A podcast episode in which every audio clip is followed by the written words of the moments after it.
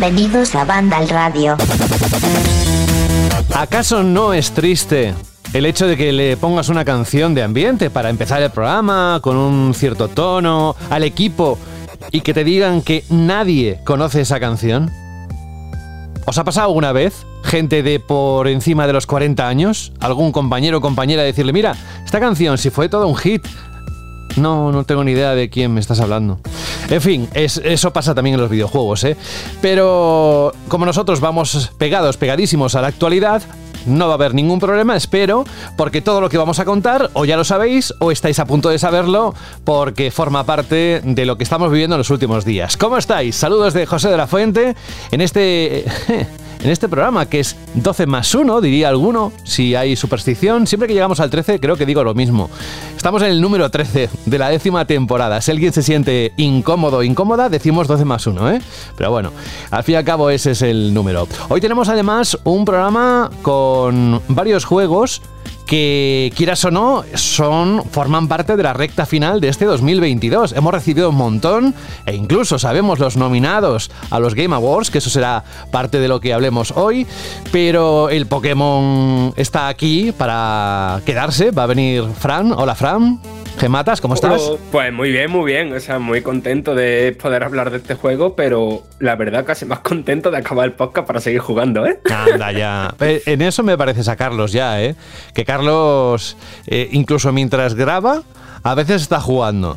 Eso no sé si tú también lo has hecho alguna vez, pero ¿cómo estás? ¿Cómo fue la semana pasada que supongo que estuviste trabajando y no pudiste venir al programa? Sí, sí, o sea, fue trabajando, evidentemente, pero el trabajo supuso jugar a Pokémon desde el amanecer hasta el anochecer y así durante varios días. Y... Vaya tortura para ti, ¿eh? Sí, sí, o sea, me estaba quejando un mogollón, llorando todo el día, vaya. ¿Y por lo demás bien? Muy bien, muy bien. Uy, te pilló bebiendo. te pilló bebiendo. dime, dime que es una no, no, no, Ah, no. No, es, demasiado temprano todavía. Vale, vale. Semana de actividad eh, en cuanto a noticias de videojuegos, de peso que megatones que tú, de esos que te gustan, no ha habido muchos, ¿no? No, la verdad es que la actualidad en lo que se refiere a noticias ha estado un poquito paradita. Después, en cuanto a lanzamientos, pues mm, ya vaya a ver, ¿no? Que dos juegos bastante, bastante, bastante apañados. Sí, sí, y además te tocan a ti el Pentiment, que está disponible eh, desde esta semana en el Game Pass, y luego Carlos vendrá dentro de un ratito para hablarnos del Marvel's Midnight Suns. Gracias, Fran, por estar aquí con nosotros. Eh, te excusamos por no estar la semana pasada porque fue por un motivo bueno. El análisis del Pokémon Escarlata y Púrpura, que es un epicentro para mucha gente que está esperando este juego, está ya publicado el análisis en la página web de luego iremos nosotros a contarlo, bueno, él, Frank, a contarlo de su voz. Alberto González, muy buenas. Muy buenas, José, ¿qué tal? ¿Cómo estamos? ¿Y a ti cómo te trata la vida? ¿Bien o no? Pues por supuesto que bien, ha sido una semana bastante movida en el otro lado de Vandal, que es eh, Vandal Random, y la verdad es que eso, muy, muy, muy pendiente de cómo ha salido este Pokémon y de ese juegazo, parece ser también ese Marvel de, cartitas que nos va a hablar Carlos, así que yo creo que tenemos un programa muy completo y con juegos bastante variados. Oye, una cosa que hace tiempo que no te pregunto, y también es verdad que tiene que ver con el programa, ya verás, que habrá novedades, pero dentro de algún tiempo, ¿no? Porque algo se está fraguando en la casa de Vandal sobre ese tema. Exacto, no os preocupéis que el programa llegará, estamos reformulándolo, adaptándolo con ajustes muy, muy, muy, muy chulos y creo que os va a gustar porque va a ser el mismo ya verás de siempre, pero con un nuevo sabor, con nuevas secciones y con novedades muy jugosas. Creo que va a ser un podcast que os va a gustar, que os va a descubrir nuevas series y que al mismo tiempo pues, os, va a, traer ¿no? la información de la actualidad del mundo del cine y la televisión. Estamos muy ilusionados, de verdad, estamos muy contentos, pero a costa del sacrificio de tener que parar y decir, vamos a hacer unas cuantas cosas, unos cuantos cambios, y aunque en esencia va a ser lo mismo, pero sí, sí, coincido contigo, iremos contando un poquito más, pero que nadie se lleve a engaños, ¿eh? Está ahí presente y formará parte de 2023, un programa en el que hablaremos de series, de cine. Oye, en cuanto a películas, ¿soy yo o noto que no hay demasiados estrenos como megatones, mira, como las noticias? No hay muchos, ¿no? Sí, el último gran estreno, pues si hablamos en términos de blockbuster, ¿no? Hemos tenido este Black Adam con Diane Johnson, eh, bueno, la reciente Black Panther, Wakanda Forever, que se estrenó el fin de semana pasado. Dentro de poco, dentro de muy poco, tendremos la esperadísima Avatar, el, el sentido del agua, la secuela de la, de la cinta de James Cameron del 2009, que fíjate que sí, sí ha llovido. Sí que es cierto que estamos un poco en... Pero poco más. claro, estamos en un momento de, calma, ¿no? Es cierto que hemos tenido un verano muy, muy, muy ajetreado, con ese Top Gun Maverick, con más eh, películas de la saga Jurassic World, con más películas de Marvel. Y ahora, este septiembre, octubre han sido más o menos calmados, si lo podemos llamar así, y ahora otra vez empezamos a, pegar fuerte. De todas formas, en el ámbito cinematográfico se estrenó hace poco en, en Netflix, que la pudimos ver en adelante, tenéis en banda la crítica El Prodigio, una gran película, me ha gustado bastante, con Florence Pugh, que me encanta también el, nombre, o Miss Pugh, como le decían en el rodaje de No te preocupes, querida, de, Olivia Wilde, que también la he visto hace poco, que bueno, me, defraudó bastante.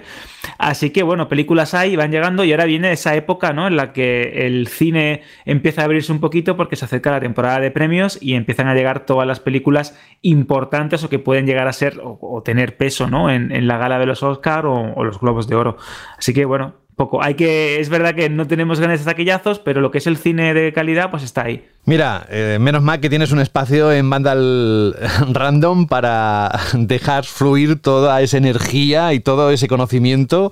Y os invitamos a todos los que estáis escuchando que paséis por esa sección de la página web de Vandal porque, vamos, está Alberto desatado, le, pinchas un poco y enseguida te empieza a dar datos de todo tipo, pero es verdad. Eh, se nota una falta de, hits o de taquillazos en, en el cine, por el otro día mirando la cartelera y se lo quería preguntar.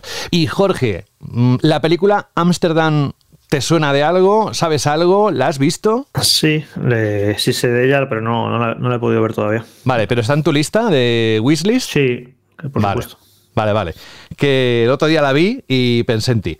Así que, bueno, aparte de esto, como estás... Estáis hablando ahora de que no hay películas. Yo precisamente cuando vas, más voy al cine en todo el año. De noviembre a febrero voy muchísimo al cine, voy casi todas las semanas, porque todas las semanas hay alguna película que me interesa. ¿Ah, sí? Y pasado este, este marco temporal es cuando huyo del cine, de los blockbusters y tal, este tipo de películas que a mí no me interesan, sinceramente. Ahora es cuando se estrena el mejor cine del año, precisamente. Bueno, oye, y en los últimos dos meses, ¿hay algo que tengas que recomendarnos sí o sí y que te haya gustado muchísimo por encima del 9? Eh, ¿De qué? ¿De películas dices? Sí, claro. Sí, pues por ejemplo, todavía estuve viendo la nueva de Rodrigo Sorogoy en Asbestas, me gustó mucho.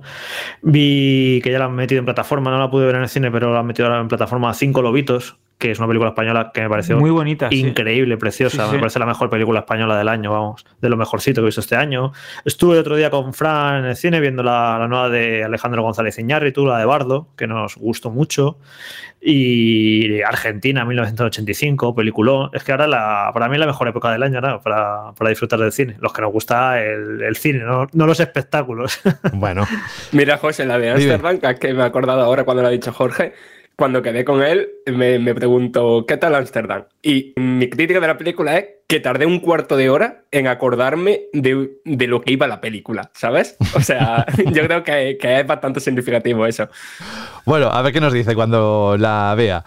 Y ya estamos más o menos todos, ya digo que Carlos entrará dentro de un momento, hoy me parece que al final no ha podido ser, si no está ya aquí es que no va a poder ser que Rubén Mercado esté conectado, ya sabéis que hay semanas muy complicadas para él y esta es una de ellas, y hay semanas en las que hay noticias casas. Hoy el bloque de noticias se centra en los nominados de los Game Awards, pero fuera de eso tenemos mucho contenido de videojuegos, que eso también nos encanta en las ediciones de Banda al Radio. Así que si estáis todos listos, yo lo estoy. Vamos a por el contenido, la noticia mm, que nos ha dejado esta semana, que queremos reseñar aquí en esta edición número 13. Banda Radio. The Game Awards 2022 ya tiene a los videojuegos nominados a las 31 categorías que componen este 2022. De esta forma, Geoff Keighley anunciaba directamente, bueno, el, el hola, ¿qué tal? ¿Cómo estáis? Hello, everybody. I'm Jeff Keighley, and on Thursday, December 8th, we are going to celebrate the best in video games and see what's next at the Game Awards, which streams live from the Microsoft Theater in Los Angeles. Bueno, habrá que esperar al 8 de diciembre, como dice, y ya os contamos hace, creo que la semana pasada, para esa gala de entrega de premios oficial, una prestigiosa entrega de premios a los títulos más importantes del año, organizado por este hombre que no para, si no en verano, si no en invierno con esto Game Awards. Y a través de ese espectáculo o ese evento que hizo esta semana, me parece que fue el lunes, pues nos dio a conocer cuáles eran los juegos entre todos los que había en las categorías, evidentemente los que más nos interesan son los GOTI, los juegos del año. Vamos a escucharle cuando anunciaba el momento preciso en el que anunciaba los GOTI de este 2022 para los Game Awards. And finally, on behalf of the jury comprised more than 100 global media outlets, I am proud to announce the six games selected for outstanding creative and technical excellence. The nominees for Game of the Year at the Game Awards are A Plague Tale Requiem from Asobo Studio and Focus Entertainment. Elden Ring by From Software and Bandai Namco Entertainment. God of War Ragnarok from Sony Santa Monica and Sony Interactive Entertainment. Horizon Forbidden West from Guerrilla Games and Sony Interactive Entertainment. Stray from Blue 12 Studio and Annapurna Interactive. And Xenoblade Chronicles 3 from Monolith Soft and Nintendo. Ahí estaba, los nominados a, los, a la categoría de mejor juego del año en este 2022. Vamos a hacer un repaso por si alguien se ha perdido dentro del inglés. Eh, Plague Tale, Requiem, ese es uno de los juegos. Elden Ring, God of War Ragnarok, Horizon Forbidden West, Stray y Xenoblade Chronicle 3. Y como podéis imaginar, varios de ellos optan también a un premio en otras categorías como mejor dirección, mejor narrativa o mejor banda sonora y música. De hecho, el título con más nominaciones es God of War Ragnarok, que salió hace unos días con 10 diferentes nominaciones seguido de Elden Ring y Horizon Forbidden West, que se llevan siete nominaciones cada uno. Por otro lado, Sony Interactive Entertainment es la compañía de videojuegos con más nominaciones, sumando un total de 20, mientras que en segundo lugar empatan Anapurna Interactive y Nintendo con 11 nominaciones cada una. En la web de Vandal, eso es un resumen muy muy muy rápido, evidentemente, tenéis ahí en la página web la lista completa de todos los juegos, personalidades y compañías para sumar 108 nominados en esas 31 categorías que os decía hace un momento de la edición 2022 de The Game Awards. Mira, quieras o no, yo sé eh, la importancia que le das, Jorge, a esto, pero es una de esas cosas que dan alegría a final de año porque si lo quitamos, se nos queda un poco soso el mes de diciembre. ¿Qué te ha parecido eh, la categoría de GOTI y el resto de nominados? Pues fíjate que me he metido en la, en la noticia que pusimos y he bajado los comentarios y digo, a ver qué dice la gente y veo que hay 14 páginas de comentarios. o sea que, bueno, no sé si genera mucho, mucho interés, pero interés genera, porque veo que se comenta y se debate siempre. Y bueno, creo que no hay muchas sorpresas, supongo. Sí que a lo mejor me sorprende, yo que sé, que entre los seis mejores juegos del año, pues yo que sé, eh, entre el Stray, que no me parece para tanto, pero bueno, en cualquier caso, más o menos eh, lo que es lo que para lo que sirve esto es para hacerse una idea de, del año, una foto más o menos del año, ¿no? Que a lo mejor a estas alturas todavía nadie se ha puesto a pensar en cuáles serán los mejores juegos del año, cuál ha sido el balance del año, que ya dentro de poco empezaremos con. Ya quedan muy poquitas semanas, ¿no? Para que hagamos lo típico de, hacer balance. Y más o menos sirve, pues eso, para una fotografía, ¿no? De, lo que ha sido el año, que yo creo que. Ha quedado bastante descafinado de cómo lo planteamos cuando arrancamos. Pero, ¿echas de menos algún juego dentro de esa lista? ¿Alguno que tú personalmente dirías, Has dicho que Stray, por ejemplo, podía, podía no estar. De hecho, creo que es uno de los temas candentes de esta semana, que muchas personas, muchos jugadores, opinaban que Stray no tenía por qué estar en esa lista. ¿Pero echas de menos algo? Es que al fin y al cabo eh, es un poco... Son los mejores juegos del año y a la vez los más populares, ¿sabes? Y si un juego no ha sido lo suficientemente popular, aunque sea bueno, es complicado que se destaque. O sea, si no, si no lo ha jugado mucha gente, porque al final lo votamos los medios de todo el mundo y se va sumando todo. Entonces, eh, si un juego no lo ha jugado mucha gente, pues a lo mejor no, no va a entrar aquí. Yo, por ejemplo, te pongo un ejemplo muy concreto. En, los, en las mejores actuaciones, para mí merece la pena eh, la actuación del actor de Guybrush Streetwood en el Monkey Island nuevo. Me parece sobresaliente. Me parece divertidísima, con un montón de matices y me parece de las mejores del año. Y si no ha entrado ahí, pues es porque Monkey Island no ha sido un juego lo suficientemente popular entre la gente que ha votado. se ve que no lo ha jugado mucha gente y mucha gente no ha apreciado esa interpretación, ¿no? Entonces, por eso que hay que cogerlo con muchas pinzas esto de los nominados, porque todo el mundo podrá echar a tal o cual juego, sobre todo si son indies, pues mucha menos probabilidad de que hayan entrado. Al final entran también aquí los indies que han sido más populares, ¿no? Y bueno, pues eso, y a lo mejor alguien pues, se puede echar tal juego de menos en la banda sonora y por aquí y por allá. Esto es lo de todos los años un poco, ¿no? No creo que haya gran eh, cosas muy que sean para rasgarse las vestiduras. Eh, salvo eso, salvo algunas eh, categorías en concreto. Lo que sí que puede extrañar a más de uno, que además lo vamos a analizar en el programa de hoy, es que no esté Pentiment, que no juego de Obsidian, que ha salido esta semana y que con muy buenas notas. Y ha sido otra vez por un tema de plazos. Eh, cuando se mandaron las votaciones de los nominados, no habíamos recibido el juego todavía. Entonces no ha podido entrar y se ha quedado fuera. Así que es una pena porque yo creo que hubiera entrado Pentiment, eh, bueno, luego no lo contará Fran, ¿no? Pero quizá hubiera entrado en narrativa y en algunas categorías y se ha quedado fuera eh, por el tema de plazos. Y bueno, y bueno, el Pokémon, que también nos dirá Fran que le ha gustado mucho y que a lo mejor también podría haber entrado, ¿no? Pero evidentemente también se ha quedado fuera por el tema de plazos. Así que nada, lo de todos los años. Eh, todos los años se enfada la gente, todos los años hay ciertas polémicas por algunas categorías pero más o menos, pues eso, que sirve para reflejar un poco lo que. una especie de, pequeño resumen del año. Ay, pues a mí me ha quitado todas las palabras de la boca de Jorge, la verdad, porque yo creo que el mayor problema es el que ha comentado de al final somos los periodistas quienes votamos, pero los periodistas, como cualquier otra persona, tenemos un tiempo limitado para jugar. Y justamente este año ha habido varios juegos que son de dedicar muchas, muchas horas. Eh, hablamos de Elden Ring, eh, hablamos de Horizon, hablamos de Xenoblade Chronicles 3, eh, hablamos ahora de God of War Ragnarok, que son juegos que no son precisamente cortos. Entonces, si hemos dedicado un mes, dos meses de, de nuestro tiempo libre a un mismo videojuego, pues es normal que una votación así, ¿no? Pues no vamos a votar algo que no hayamos jugado, ¿no? Entonces es normal que muchos juegos interesantes pues se queden fuera. Yo voy a seguir enarbolando la bandera de Neon White, que es, entiendo que es un juego muy de nicho eh, de, de puertas para afuera, pero una vez entras creo que es de un género que no deja de ser la acción y el plataformeo, que son géneros muy populares. Lo que pasa es que de eso, lo que digo, de puerta hacia afuera, pues parece que va a ser una cosa muy friki, ¿no? Por decirlo de algún modo no sé, a mí, me extraña, mm, bueno, me extraña no, me lo esperaba, pero me da penica que ese juego, pues, aunque esté en cierta categoría, como el juego, el mejor juego de acción y tal, pues haya quedado fuera de muchas otras categorías que se lo merecen. Y también me extraña que Immortality haya pasado tan desapercibido, sobre todo habiendo sido un exitazo de crítica y también habiendo sido un juego que ha estado muy disponible para mucha gente porque ha estado en Game Pass, está también ahora en la aplicación de Netflix para móviles. Y... yo no estoy de acuerdo, ¿eh?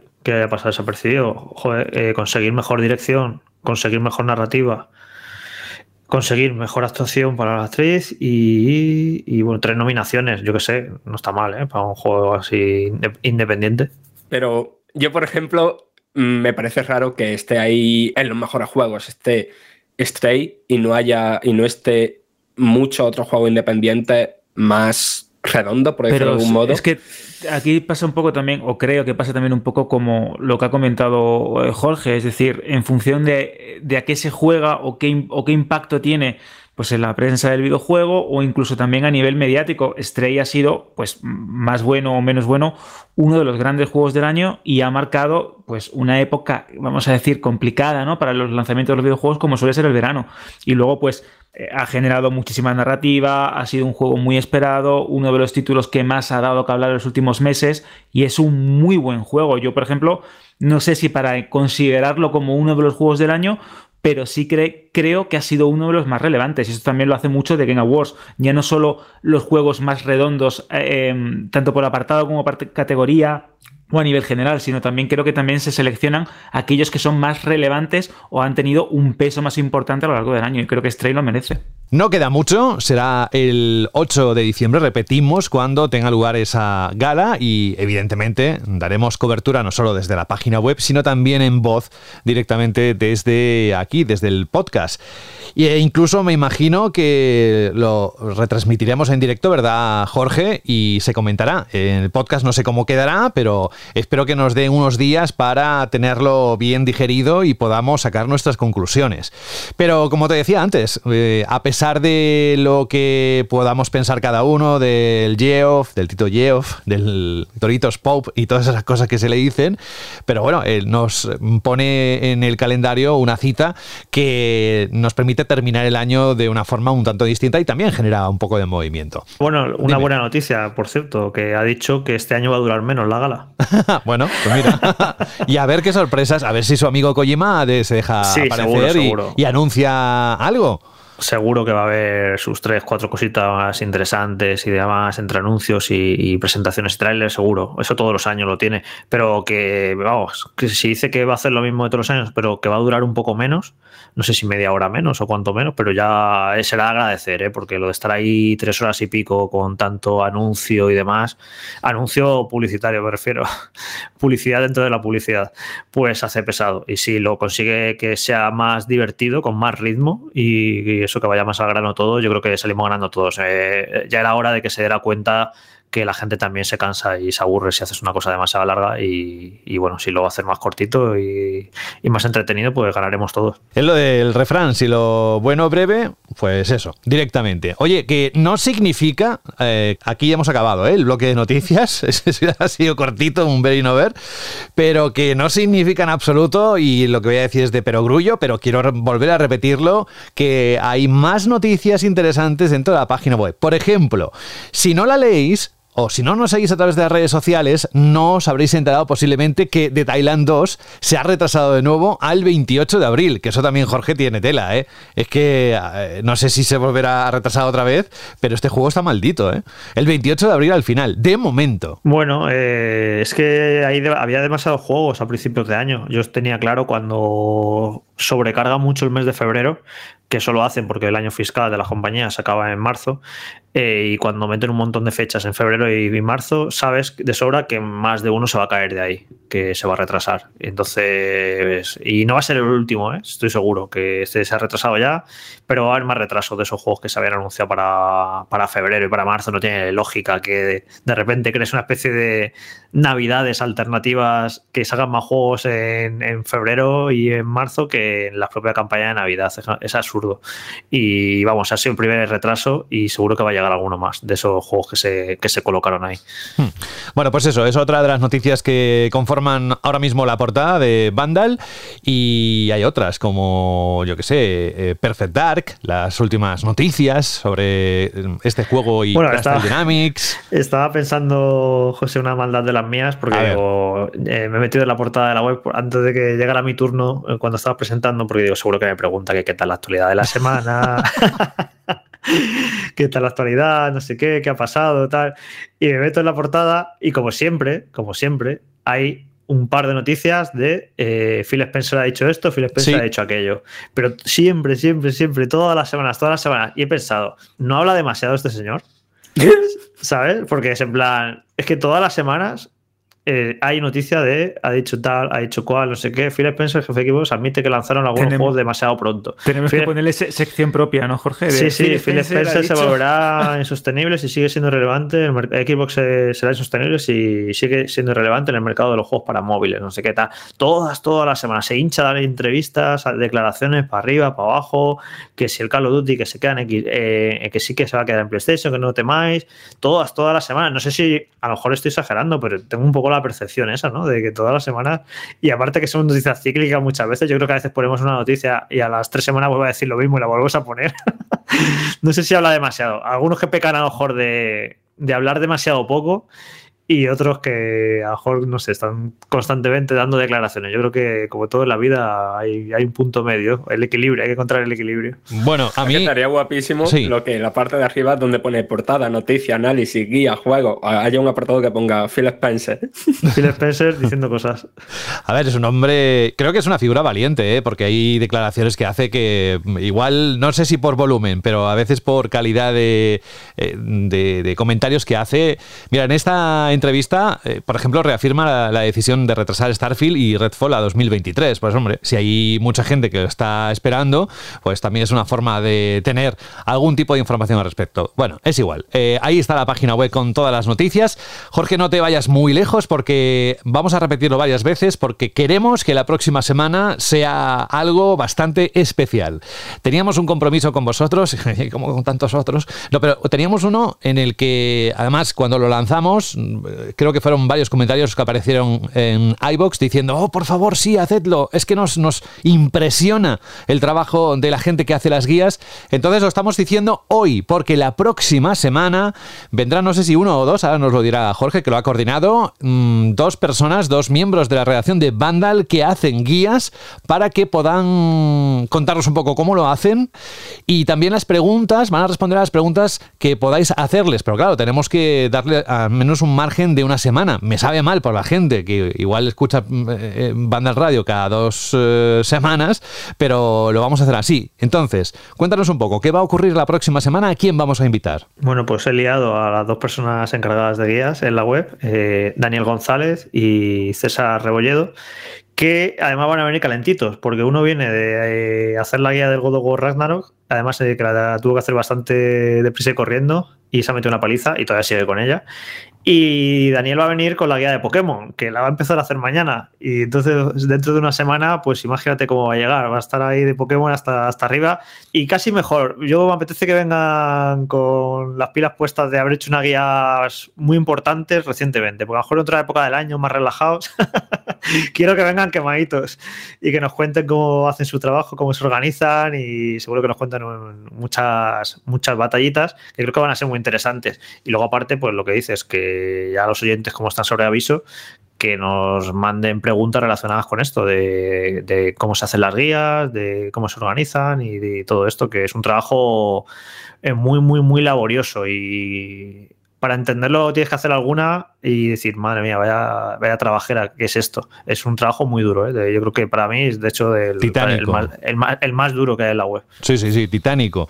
Y que además es que nos suscita muchas dudas, o sea, dudas, preguntas de cómo hacen esto, cómo hacen lo otro. Por tanto, esta es una de esas ocasiones que, se, que, son únicas, porque no, vamos, llevamos 10 temporadas y nunca jamás han pasado por el programa para explicar, bueno, ni por la web, eh, ni, ni, ni, siquiera negro sobre blanco, ni en texto han estado explicando cómo hacen las guías, por tanto, todos aquellos que queráis lanzar alguna pregunta para el equipo que hace las guías en Vandal, es muy fácil. Es el mismo mecanismo de siempre. Para que no haya ningún problema, solo tenéis que mandar un correo a radio.vandal.net. ¿eh? Radio.vandal.net con la pregunta o preguntas, no más de dos, ¿eh? para por si hay unos cuantos oyentes. A ver, si vemos que se eh, juntan las mismas, evidentemente las aglutinaremos y haremos una sola pregunta.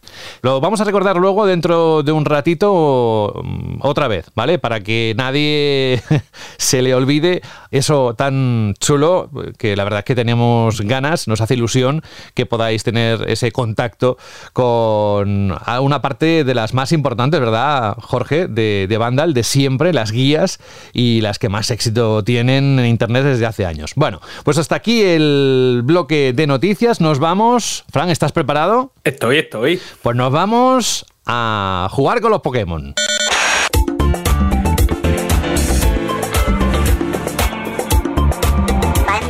Radio.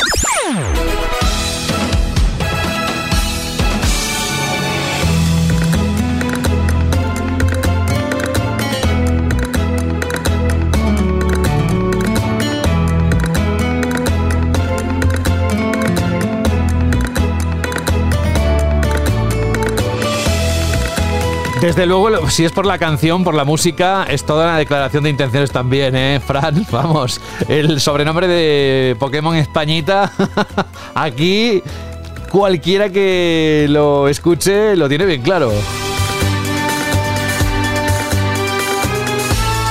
Pero tú que eres un super mega hiper fan de los Pokémon desde hace muchos años, el otro día veía, no sé si fue Nintendo, en Twitter que ponía una cronología de todos los Pokémon desde 1999 y, la verdad es que pensé en ti, pensé, ¿cuántos de estos habrá jugado Fran? Lo que tenía claro es que habías jugado a este último y a unos cuantos más anteriores. Pero vamos, que llevas tatuado Pokémon en, tu piel, en tu alma. Así que cuéntanos. literal, eso, de hecho. sí, tienes un tatuaje de los Pokémon. Sí, sí, sí, un, un que me representa bastante. ¿Y, dónde, dónde lo tienes? Eh, en el brazo. Ah, vale, vale. o sea que, se puede ver bien, ¿no? Bueno, oye, Pokémon Escarlata y Púrpura. Cuéntanos un poquito qué has encontrado. El análisis ya está publicado en la página web, también tiene un montón de comentarios, pero es que es verdad, por mucho que se diga, por mucho que queramos eh, decir el nombre de Pokémon, detrás hay un. está siempre refrendado por un número de ventas que nos las recuerda siempre Rubén, ¿verdad? De las más importantes en el mundo de los videojuegos, así que no es menor un lanzamiento así. Sale a la venta eh, este mismo viernes, ¿verdad? Sí, sí, sale, bueno, cuando lo estén escuchando. Ya estará a la venta. claro, cuando lo estén escuchando ya estará a la venta. Eh, vamos a ver, Pokémon Carlata y Púrpura, sin lugar a dudas, es el juego principal de la saga más ambicioso que han hecho probablemente desde los originales, ¿no? Es el mayor giro de tuerca a la fórmula que, se ha hecho nunca. A principios de año, que por cierto, es que creo que hay, que tener en cuenta, no para defenderlo ni nada, ¿vale? Pero hay que tener en cuenta que Game Freak, que no es precisamente un estudio súper enorme, en 2022 ha publicado dos juegos de mundo abierto, ¿vale? dos RPG de mundo abierto, cada uno con mecánicas muy diferentes y en cierta manera novedoso para lo que supone Pokémon. Y yo creo que eso se nota mucho, eh, sobre todo en el resultado técnico de ambos juegos, tanto de la leyenda Pokémon Arceus como sobre todo en este Pokémon Escarlata y Púrpura. Pero a ver, eh, volviendo un poco al hilo de, los juegos que nos ocupan. ¿Por qué digo que son los más ambiciosos? En primer lugar, porque cambia la fórmula más o menos lineal y tradicional de toda la vida de Pokémon, ¿no? A un mundo abierto, ¿vale? Y ese cambio al mundo abierto supone varias cosas. Una de las cosas más importantes está en cómo eso obliga al juego a variar la estructura. Aquí tenemos, digamos, tres cadenas de misiones principales. Tenemos la típica de todos los juegos de convertirnos en los mejores entrenadores Pokémon, que supone derrotar a ocho líderes de gimnasio y al alto mando y tal. Después tenemos otra que, en la que hay que derrotar a cinco, cinco o cuatro, cinco, cinco grandes Pokémon que están por el mundo abierto. Y después tenemos otra que es el equivalente al Ten Rocket, al equipo Galaxia y todos estos grupos malvados de los otros juegos, que aquí se interpreta como eh, bases repartidas por el mundo abierto en las que hay que derrotar a su líder, ¿no? Entonces, cada una hace cosas diferentes que nunca se han visto, visto en Pokémon, algunas mejores, algunas peores, pero creo que lo más fundamental es que, excepto por el nivel, todo se puede hacer en cualquier orden. No, el juego no te dice ve aquí para después desbloquear lo otro. Uno, si quiere, y sé compañeros de la prensa que, lo han hecho para intentar romper el juego, por decirlo de algún modo. Uno puede cogerse y empezar desde el principio y avanzar a la fuerza hasta, hasta el norte del mapa, ¿no? Que es donde salen ya Pokémon a nivel 40 y pico o 50 y pico. Y ir eso, mm, subiendo de nivel a la fuerza sin avanzar por los retos y después ir completando los gimnasios en el orden que te dé la gana. Es cierto que hay, por eso de que no hay un, un sistema que automatice el nivel, ¿no? Según tu nivel, de que hay un orden sugerido, ¿no? De este gimnasio primero, después a este, después a este Pokémon gigantesco, tal. Pero nadie te obliga a hacerlo en ese orden, ¿vale? Y eso, pues, claro, da la posibilidad de que cada uno se construya su propia aventura, ¿no? Por decirlo de algún modo. Que se rompa esa linealidad que siempre ha estado en Pokémon. Y yo creo que es algo que le sienta muy, muy, muy bien a este juego y que en parte, por las distancias que hay entre un reto y el, siguiente, motiva a eso, a no seguir siempre el, orden que el juego recomienda. Y una, cosa, una cosa, Fran. Eh, a mí es que me parece curioso que nos tiramos meses hablando del Pokémon Arceus como que iba a ser el, el Pokémon de mundo abierto y al final es este el Pokémon de mundo abierto o es más abierto que el otro o son igual de abiertos. Eh, sí, claro, el tema de Leyenda de Pokémon Arceus es que al final, aunque es verdad que cada mundo era muy grande, la estructura era más similar a la de un Monster Hunter, ¿no? Había distintas zonas, eso que se accedían a ella a través de un menú y después eso, cada zona era muy grande, pero era una zona mm, desconectada del resto de, del resto de la zona. Aquí no. Aquí, excepto la ciudad grande, que sí tiene un tiempo de carga, y el interior de algún edificio, todo está conectado. Tú puedes llegar a un pueblo desde muchísimos caminos distintos. Y el pueblo está ahí, no, no entras al pueblo como si fuera una estancia distinta. Y nada te impide cogerte la, el Pokémon montura ir corriendo hacia arriba, hacia arriba y, y recorrerte todo el mapa, si así quieres. ¿no? Es un mundo abierto de verdad. Y no solo eso, sino que es un mundo abierto que incita la, la exploración muy bien, porque eh, me parece que está muy, muy, muy bien diseñado. Tiene este efecto guay de los mundos abiertos de, de que siempre tienes una referencia, algo en lo que fijarte en el mapa, ¿no? Una referencia para decir, uy, ¿qué habrá allí, no? Y el que habrá allí, pues pueden ser desde objetos interesantes hasta Pokémon cristalizados, que ahora después hablaremos de ello, ciertas cosas que tienes que conseguir eh, para el endgame. Eh, no sé, es un mundo que eso, que incita a la exploración, que es muy vertical, que está repleto de cuevas secretas, de, de camino oculto y demás, que, que no sé, como diseño de mundo abierto, eh, a mí me ha parecido muy, muy bueno, la verdad. Después, el tema de las tres historietas estas. En los gimnasios ahora se ha introducido un minijuego antes, ¿vale? En vez de tener que combatir contra entrenadores, pues hay un pequeño minijuego. La mayoría, por decirlo claro y pronto, son una chorrada. Pero son una chorrada que casi siempre tiene su, su toque de humor, ¿no? Su gracieta, que no se hace pesado porque es algo que hace en cinco minutos la mayoría de las veces. Y que bueno, que aunque ninguno de estos minijuegos sea precisamente brillante, eh, ayuda un poco a, no sé, ofrecer algo distinto, ¿no? A aligerar, a aligerar el ritmo de la aventura, Sí, básicamente eso, ofrecer algo distinto. Y como suele ser habitual, ninguno de los líderes de gimnasio es un reto mayúsculo, ¿no? Para eso está la Liga Pokémon. Pero con esto de los Pokémon cristalizados, que voy a explicar ahora después, algunos que otros me ha dado alguna que otra sorpresita de, de, decir, uy, veremos a ver si no me derrota y tengo que volver a hacerlo. Después está el tema de la base del Team Star, ¿vale? Y aquí primero hay que explicar una mecánica nueva que se llama el combate libre. Eh, ahora aquí tú puedes soltar, por decir de algún modo, el primer Pokémon de tu equipo para que te acompañe ¿no? mientras andas por el mundo. Y tú le puedes dar órdenes para que ataque automáticamente a, a los otros Pokémon eh, que haya por el mundo y para conseguir objetos y tal. Esto tiene una limitación para que no se abuse de ello, que, que sí, que esos combates pues te dan materiales y te dan y te dan experiencia y tal, pero para que no se abuse de ello, para que tengas que combatir de verdad, entre comillas, así los Pokémon no aprenden nuevos movimientos cuando suben de nivel, no evolucionan al subir de nivel y demás. O sea, es algo que el juego quiere que use, pero no quiere que abuse de ello. Pues bien, esa mecánica es lo que se usa en la primera parte de esta Basaltina Star. Cada vez que entra una, te dicen, tienes que derrotar a 30 Pokémon que te van tirando, ¿no? Y tú lo que tienes que hacer es ir tirando tus primeros Pokémon. Y a ver, eh, esto la verdad es que es de lo más fofo del juego, porque es algo que se basa en aporrear un botón para ir tirando tus Pokémon, en elegirlos bien, en plan de para que contrarresten el tipo de los Pokémon de la base en cuestión, ¿no? Es decir, si una base tipo fuego, pues ponerte uno de, por ponerte tres Pokémon de tipo agua. Y ya está, no tiene ninguna ciencia y no sé, es una cosa que, que sí que se agradece que hagan algo distinto, pero es muy fofo, muy, muy fofo. Pero después, la segunda parte, es un combate contra ese líder del Team Star. Y la verdad es que a igualdad de niveles son de los combates más interesantes de todo el juego, porque te ponen mucho contra las cuerdas. Están muy interesantes, son, suelen tener algunas sorpresitas en tanto a los Pokémon que te sacan. Y lo dicho, que, que está guay, ¿no? Que, que, haya un reto en Pokémon.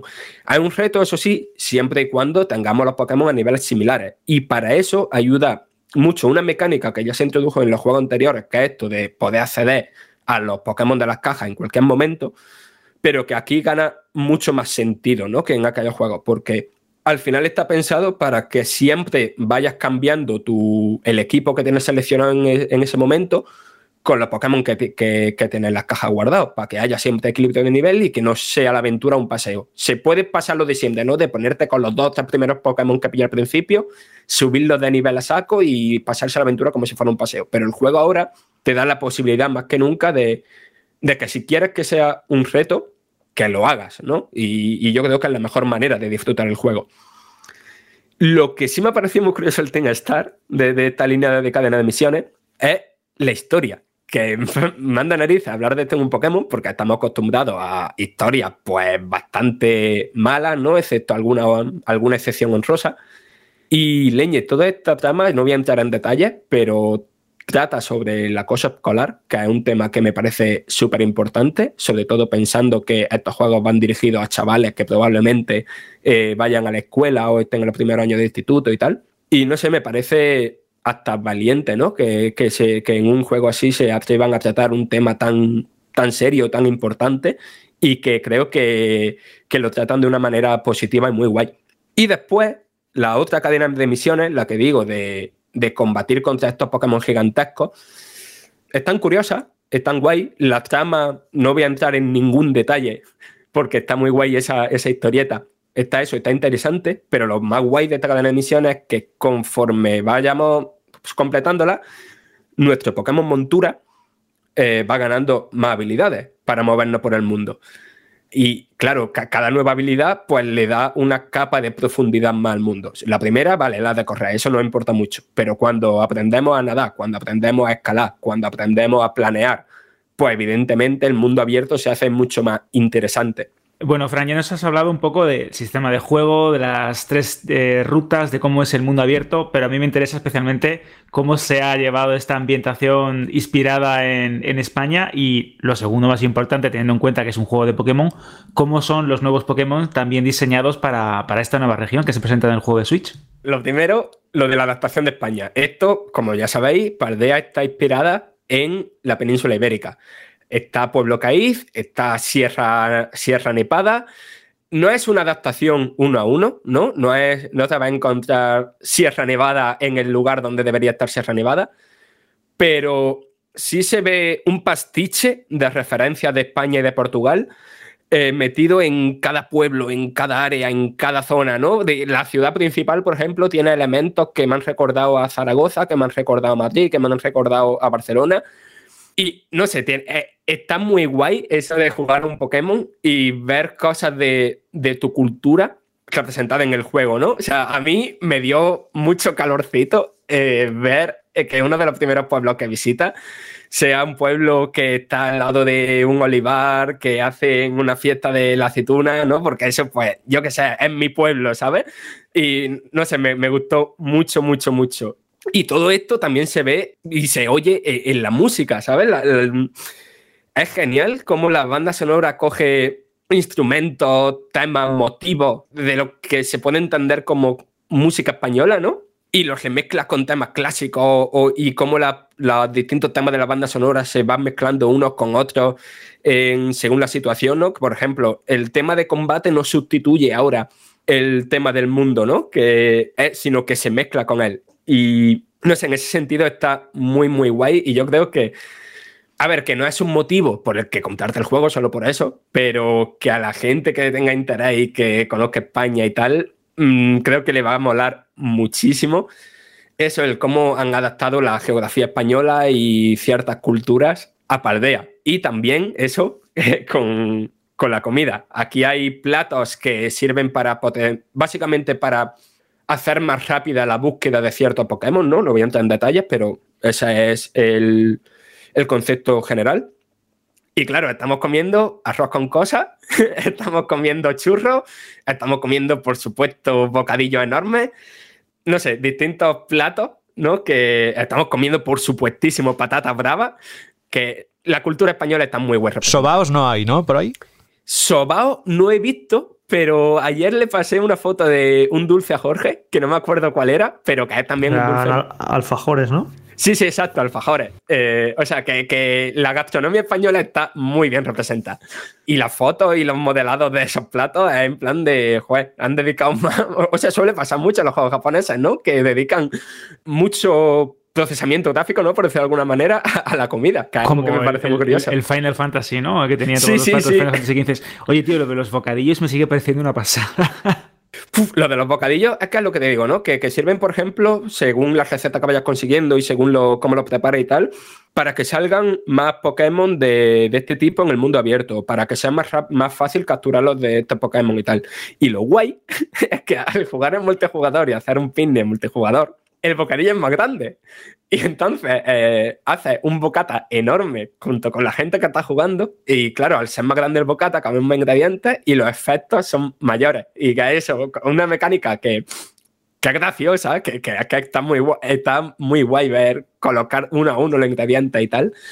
Y que sea tan importante, ¿no? A, a nivel de gameplay. Y después, lo que me has preguntado del tema de los Pokémon, ya os digo que Pokémon, la compañía, digo, ha desvelado muy, muy, muy poquito. Y ya os digo que hay mucho, hay muchos Pokémon nuevos y hay muchos Pokémon que proceden de anteriores ediciones. Y de los Pokémon nuevos hay un mogollón muy, muy curioso. Hay otro mogollón, bueno, mogollón no sé, pero sí hay un puñado que van a ser muy importantes en el juego competitivo, que tienen habilidades mm, muy rompedoras y mecánicas de juego muy, muy curiosas que no voy a desvelar aquí para que la encontréis por sorpresa. Y que sobre todo, que es algo que me impactó mucho, mecánicas de evolución muy originales que os van a hacer cabraros la cabeza bastante, ¿eh? No, son muchas, pero ya os digo que la Pokédex, completar la Pokédex va, no, no, va a ser algo que hagáis en uno o dos días, ¿vale? Y, después el diseño en sí de, de, los bichos, hay algunos que son muy, muy originales y que de nuevo representan un poco, ¿no? Lo que es España. Y luego, en otro orden de cosas que al leer el análisis, pues la verdad es que llama la atención, evidentemente. Mm, destacas como puntos negativos el apartado técnico y el endgame. ¿Qué nos puedes decir al respecto? Vale, empiezo con lo del endgame, ¿no? Porque es algo que ya se vio en Espada y Escudo. Lo que pasa es que en Espada y Escudo después sacaron dos DLC que, sobre todo el segundo, fue tremendo. Pero yo creo que, es una tónica ¿no? que estamos viendo mucho en los juegos de Nintendo últimamente, que es orientarlo mucho hacia el online. Y aquí pasa eso otra vez. Es verdad que aquí hay Está evidentemente el endgame de completar la Pokédex, hay ciertos retos de combate, está el tema de conseguir legendarios, pero el, núcleo de, de las horas de juego mm, una vez termina la aventura está en, jugar online, en hacer la, las incursiones nuevas, que ahora después explicaré más cómo va, y en combatir online y subir de rango y, tal. No es algo que me parezca mal, pero tenemos ejemplos de endgame para, en Pokémon para un solo jugador que podría estar ahí cientos y cientos de horas. Y eso en las últimas ediciones, pues no está ocurriendo y entiendo que hay gente pues, que le gustaría ver de nuevo, pues algo así, un frente batalla enorme o, o alguna mecánica similar. Para quitármelo ya de en medio, voy a hablar de lo técnico porque es el elefante de la habitación. Leyenda Pokémon Arceus tuvo muchas críticas por esto. Y a mí, Leyenda Pokémon Arceus me parecía un juego bonito. Bonito, pero evidentemente tenía fallos técnicos. Los fallos técnicos de Pokémon Escarlata y Púrpura están a otro nivel. A otro nivel de. Yo creo que jamás un juego de Pokémon ha tenido tantos problemas técnicos sin duda, ningún juego editado por Nintendo ha tenido tantos problemas técnicos. Y yo creo que eso en parte viene por querer hacerlo más tocho gráficamente. ¿no? Perdonadme la expresión así tan directa, pero es que es verdad que eh, se ha pasado de un cel shading a un 3D más detallado, un 3D que, más detallado que se ve en los modelados de los personajes, que se ve en las texturas de los Pokémon, ¿no? Que se nota ahí el pelito, ¿no? Se nota eh, los brillos de las superficies metálicas, de, de las hojas de las criaturas, de, los Pokémon de tipo roca. Se ve también, ¿no? En la ambientación de, las ciudades.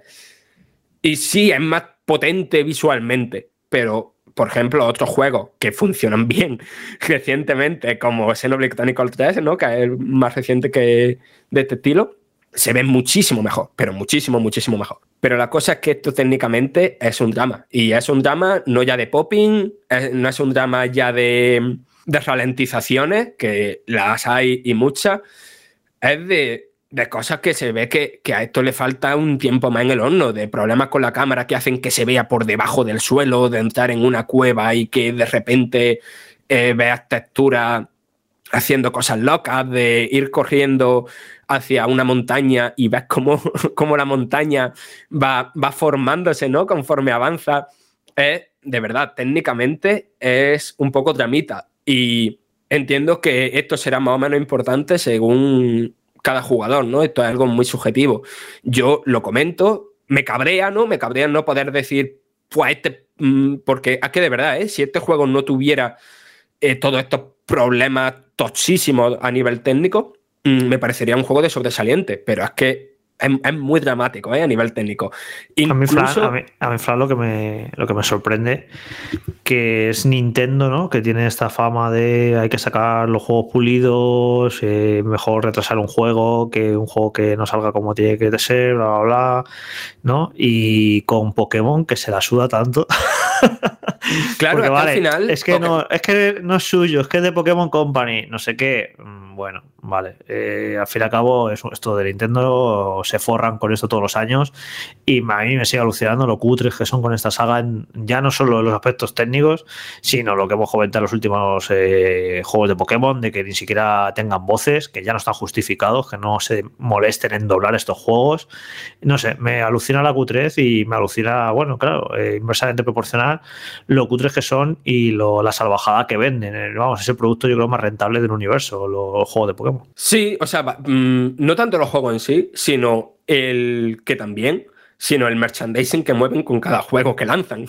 que, pero la, la, cosa es que de Pokémon Company, pues opera un poco, o sea, un poco no, opera por su cuenta, ¿no? Que sí, que una parte de la compañía es de Nintendo, pero Nintendo edita los juegos y, y sí, se beneficia de ellos y tal, pero de Pokémon Company a nivel interno de, cómo se relacionan Nintendo y de Pokémon Company, de Pokémon Company opera por su cuenta. Y es a quien hay que exigirle que lance las cosas como, como deberían lanzarlas y no como, como se ha visto con este mm, Pokémon Escarlata y Púrpura. Que, estos problemas, por cierto, que, eh, que, también incluyen algún cuelgue del juego, que menos mal que existe el guardado automático y tal, eh, todo este problema que he dicho se refieren a después del parche de lanzamiento. Que el juego, no, me acuerdo cuánto ocupa, pero vamos a poner que sean 9 gigas. El parche era 1 giga.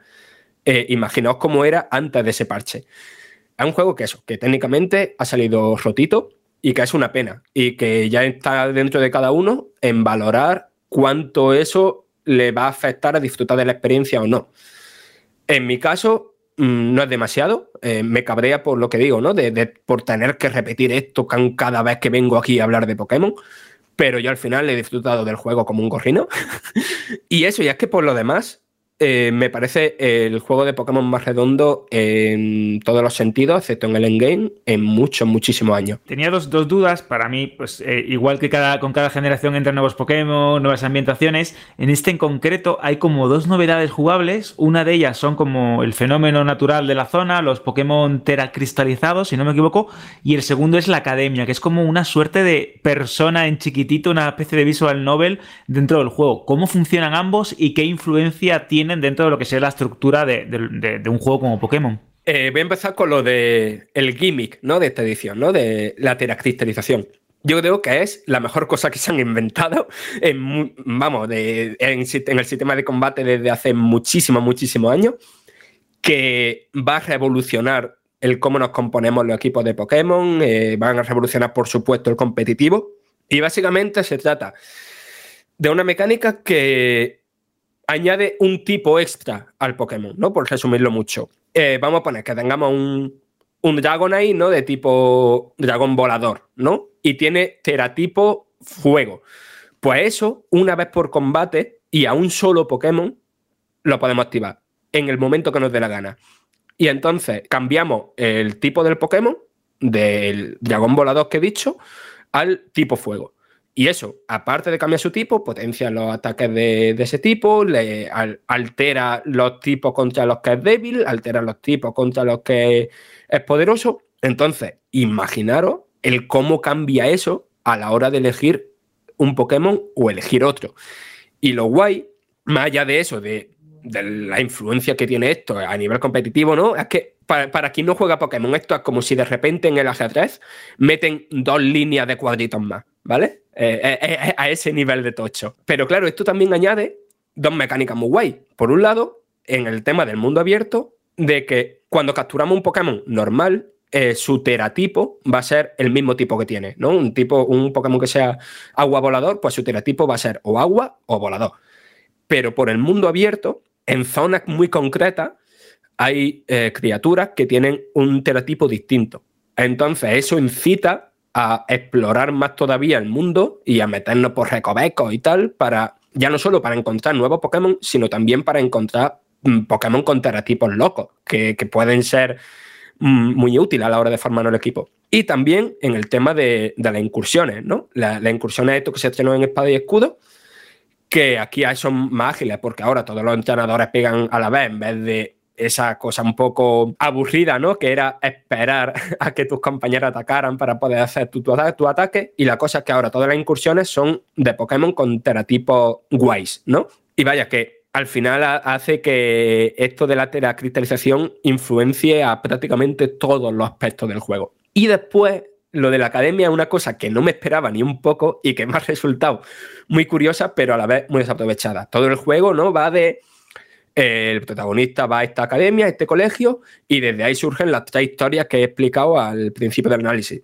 Pero la cosa es que en esa academia en sí se asiste a clases, se hacen exámenes y, te, charlas con los profesores. Y toda esa charla está estructurada un poco como las relaciones de, de, Persona 5, por ejemplo. Conforme va asistiendo a clases y conforme va avanzando en el juego, eh, se va desbloqueando más de la cadena de diálogo, de la historieta de cada uno de esos personajes.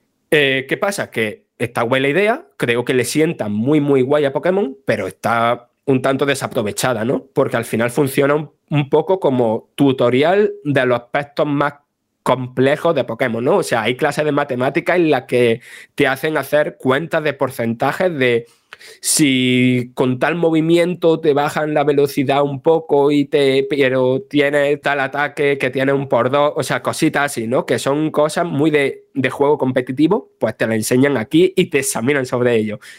Y después eso, tienen la historieta de los profesores, pero me gustaría que se profundizara más en este sistema en, en las siguientes ediciones, porque la verdad es que me ha parecido curioso, pero sin más. Desde luego, lo tuyo también es empezar a hablar y no parar en los últimos minutos. E, evidentemente está justificado, porque estás hablando nada más y nada menos de un nuevo Pokémon. Que eso te lo llegan a decir a ti hace años, ¿eh? que te ibas a dedicar a hacer análisis de, este, de estos juegos, del que ya he dicho que sientes especial debilidad y no te lo creerías. Pero bueno, que ahí está, desde luego, una edición que sale, como también sabéis, esta semana, que se pone a la venta y que lo seguiremos de cerca. No sé si te ha quedado algo más por decir del Pokémon Escarlata y Púrpura. Si no, doy paso a Carlos y le saludamos. ¿Tienes algo más? No, básicamente que la gente que quiera conocer más, que lea el texto o vea el vídeo que hemos publicado en YouTube, porque explico mucho más cositas. Y por acabar, que el tema del multijugador, eh, sin ofrecer ninguna mecánica nueva, está mucho más, muy, mejorado. Eh, es mucho más fluido y y básicamente eso, que, va mucho mejor, vaya. Gracias, Fran. Oye, que en un ratito vuelves otra vez ¿eh? a abrir el micrófono para hablarnos del análisis de otro juego, Pentiment, que también tenemos ganas de, escucharte sobre un título que está en Game Pass y que seguramente vas a contarnos cosas interesantes. Como lo que viene a continuación. Carlos Leiva, muy buenas. Buenas a todos, ¿qué tal?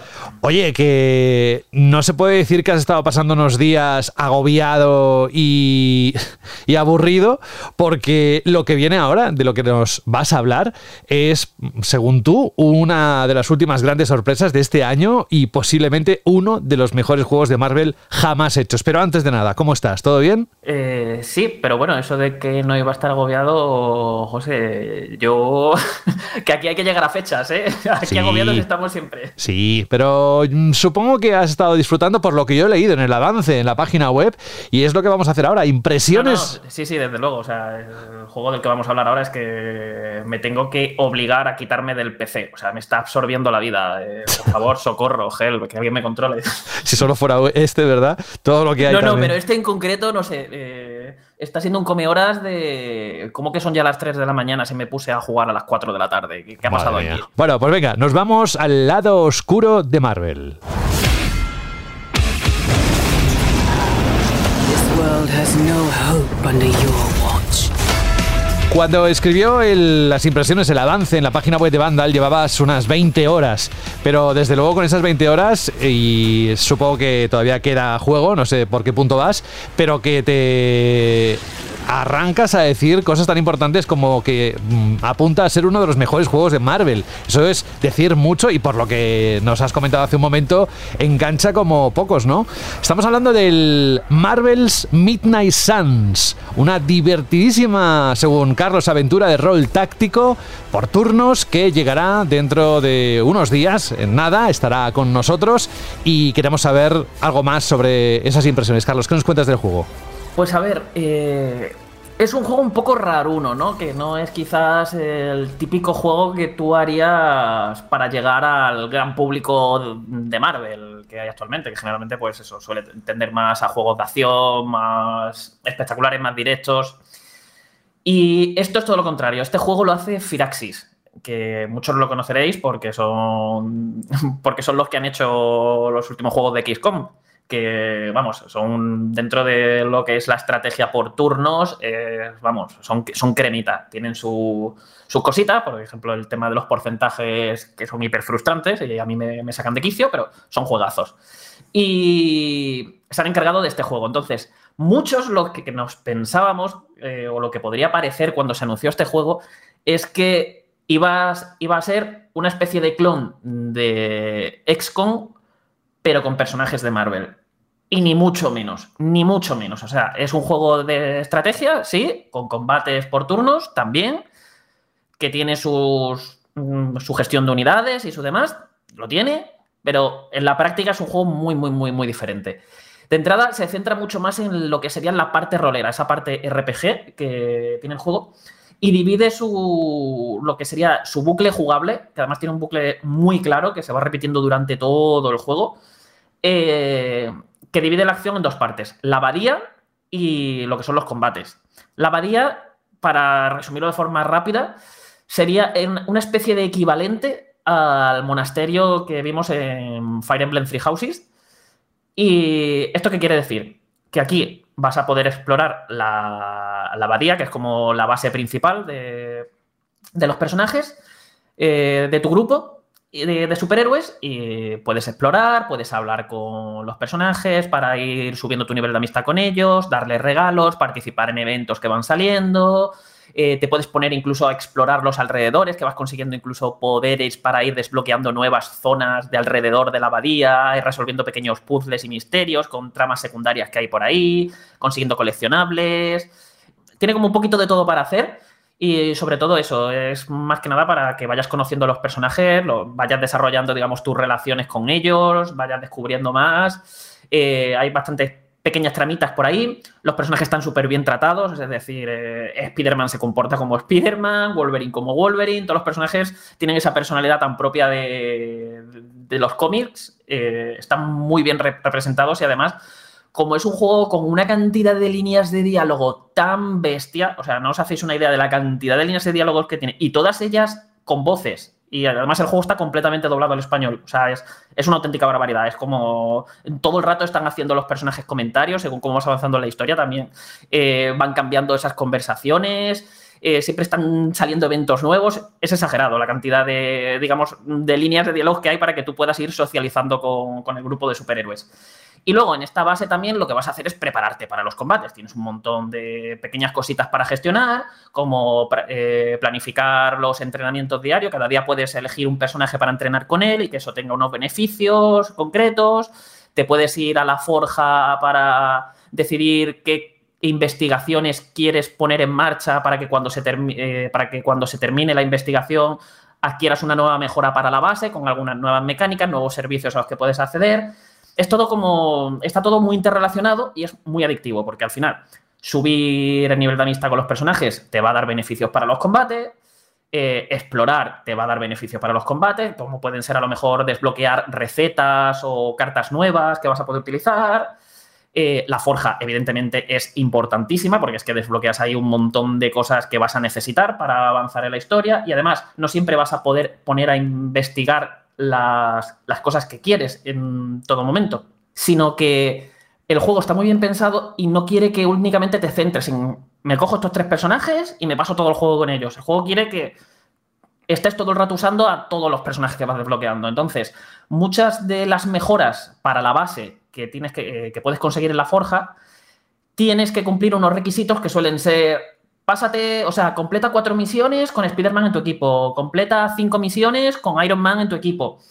Entonces es muy es muy de este rollo para, y muy adictivo porque siempre estás planificando, gestionando, hablando con los personajes, explorando, yéndote a explorar de vez en cuando la abadía y preparándote para los combates y el juego siempre te está recompensando. Todo lo que esto que vas haciendo siempre es una recompensa, siempre son recompensas, siempre estás progresando, siempre estás subiendo algo. Y todo eso, luego, como te sirve mucho para los combates, es muy adictivo. Entonces se genera ahí como ese bucle que, ya digo, es maravilloso, porque además luego en los combates consigues cosas eh, al superar misiones, ya sean secundarias o principales, que luego también te sirven para ir progresando en la base. Y esa base, eh, luego con esas cosas mejoras que hacéis, vuelves otra vez a mejorarte los combates. Ya os digo, es un bucle con, con, todos una, con muchos sistemas interrelacionados, con unas sinergias geniales que lo convierte en puro vicio. Vale, Carlos, del me interesa mucho todo el tema más de desarrollo de, los personajes, no, no, de desarrollo de los personajes de su historia, sino de tu relación con ellos.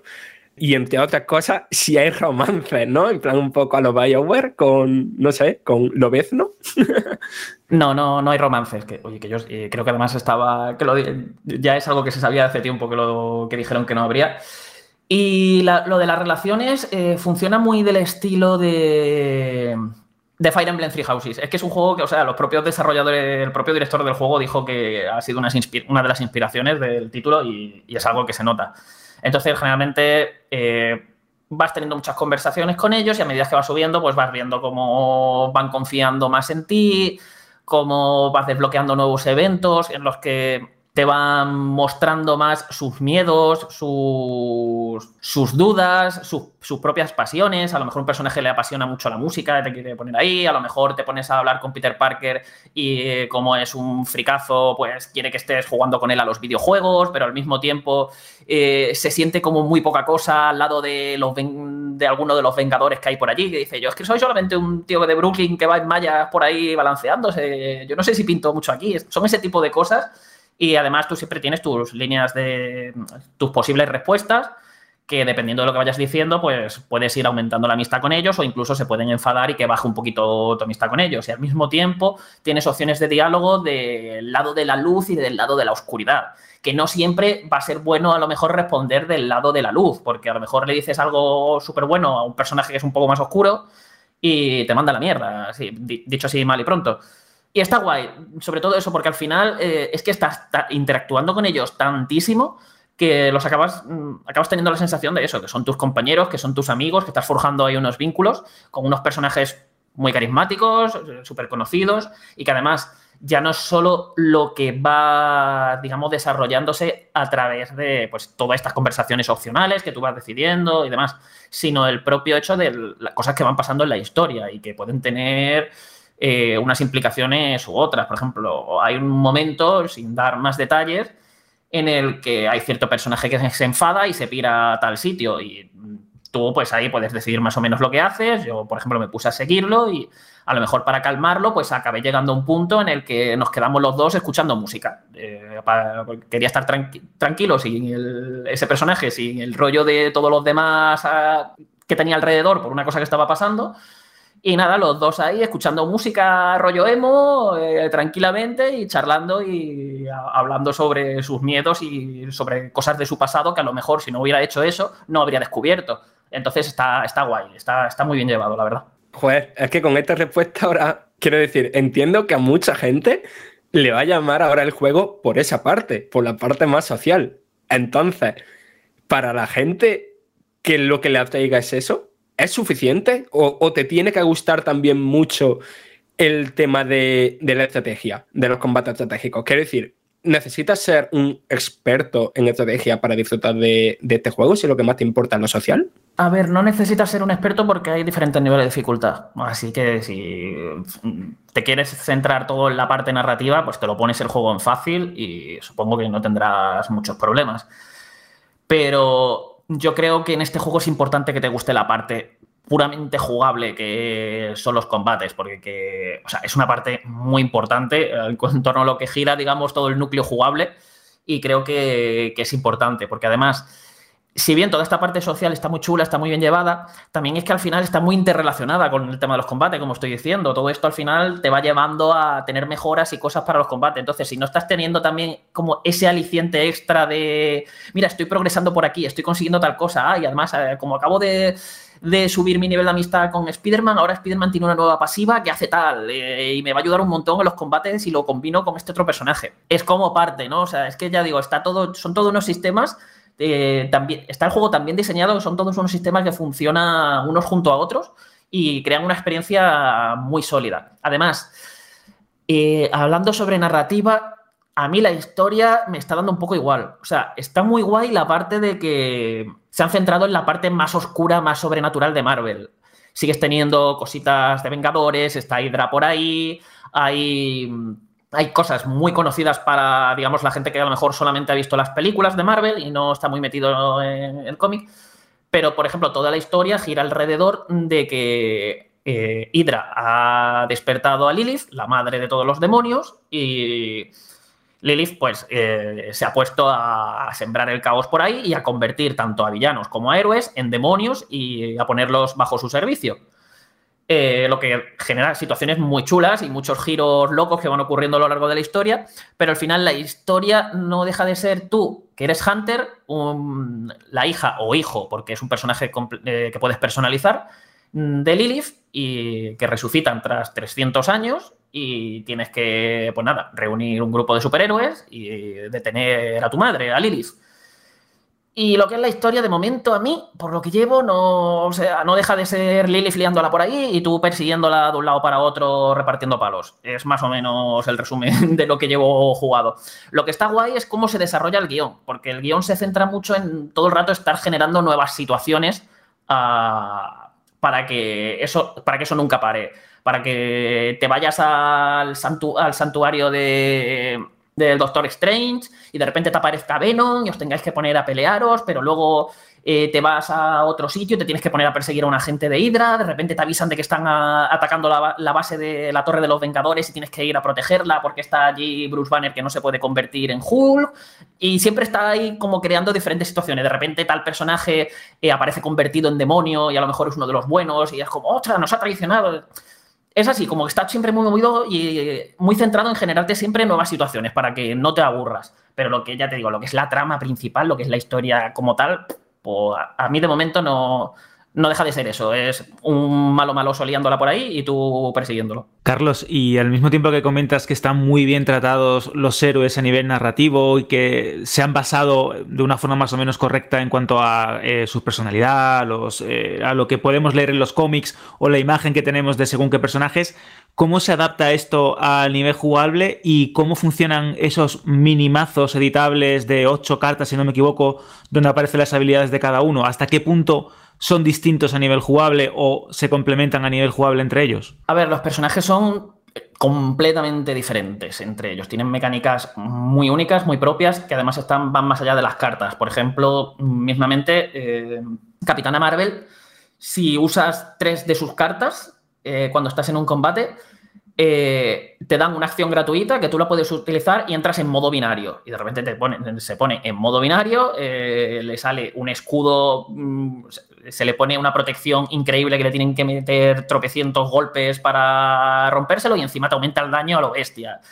Tu personaje tiene un collar que le puedes equipar y dependiendo de, eh, qué collar le equipes, cuando usas X habilidades de luz o de oscuridad, eh, te da un efecto u otro. Eh, luego, las, todas las cartas, porque es un juego, sí, es un juego de error con combates por turno, pero todo está basado en cartas. Ahora explicaré esto. Pero todas las cartas de cada personaje son únicas exclusivas. Esto no es el típico juego en el que tienes cartas comunes para todos, carta de ataque, carta de... No, aquí todas son únicas y exclusivas de cada personaje. Por lo que eh, la forma en la que juegan son completamente distintas. Y todo esto está muy bien adaptado de lo que serían sus estilos de, eh, de combate. Por ejemplo, con Magic no paras de abrir portales al limbo y vas moviendo a los enemigos de un lado para otro. Lo de Capitana Marvel ya os lo he explicado, con el modo binario que además luego pues, tiene unas habilidades que son devastadoras. Con el Capitán América está muy centrado en proteger al grupo, por lo que está todo el rato generando escudos y protegiendo a los demás, provocando enemigos y lanzando el escudo para cargarse a varios de golpe. Y eh, Spider-Man, pues ya os podéis imaginar, va enredando gente con, la, con, las redes, los va empujando de un lado para otro, usa, usa, muchísimo el escenario, tiene muchas habilidades para aprovechar bastante las cosas que hay en el escenario. Todos están muy bien tratados, muy bien diferenciados, son muy divertidos y tienen muchas sinergias que tienes que ir buscando tú para, para, que eso funcione. El rollo es, pues si este personaje hace tal, con este otro puedo beneficiar eso que hace tal y al mismo tiempo esto genera un efecto recíproco, que tal. Eso ya es una de las partes adictivas del juego que, bueno, con lo que a ti te gustan los, los juegos de carta, Alberto, entiendes lo que te estoy diciendo, de buscar todas estas sinergias para que funcionen bien. A ver, ¿cómo funcionan los combates? que esto puede ser un poco quizá la parte más aburrida aquí, voy a intentar resumirlo lo máximo que pueda, pero es que es complicado porque hacer entender el juego puede ser un poco difícil. A ver, básicamente, cada personaje tiene ocho cartas, o sea, cada personaje tiene su, propio mazo de ocho cartas. Entonces, eh, existen tres tipos de cartas. Las de ataque, que sirven para eso, para hacer daño, las de, las de habilidad, que suelen ser para potenciarte o para efectos beneficiosos de algún tipo.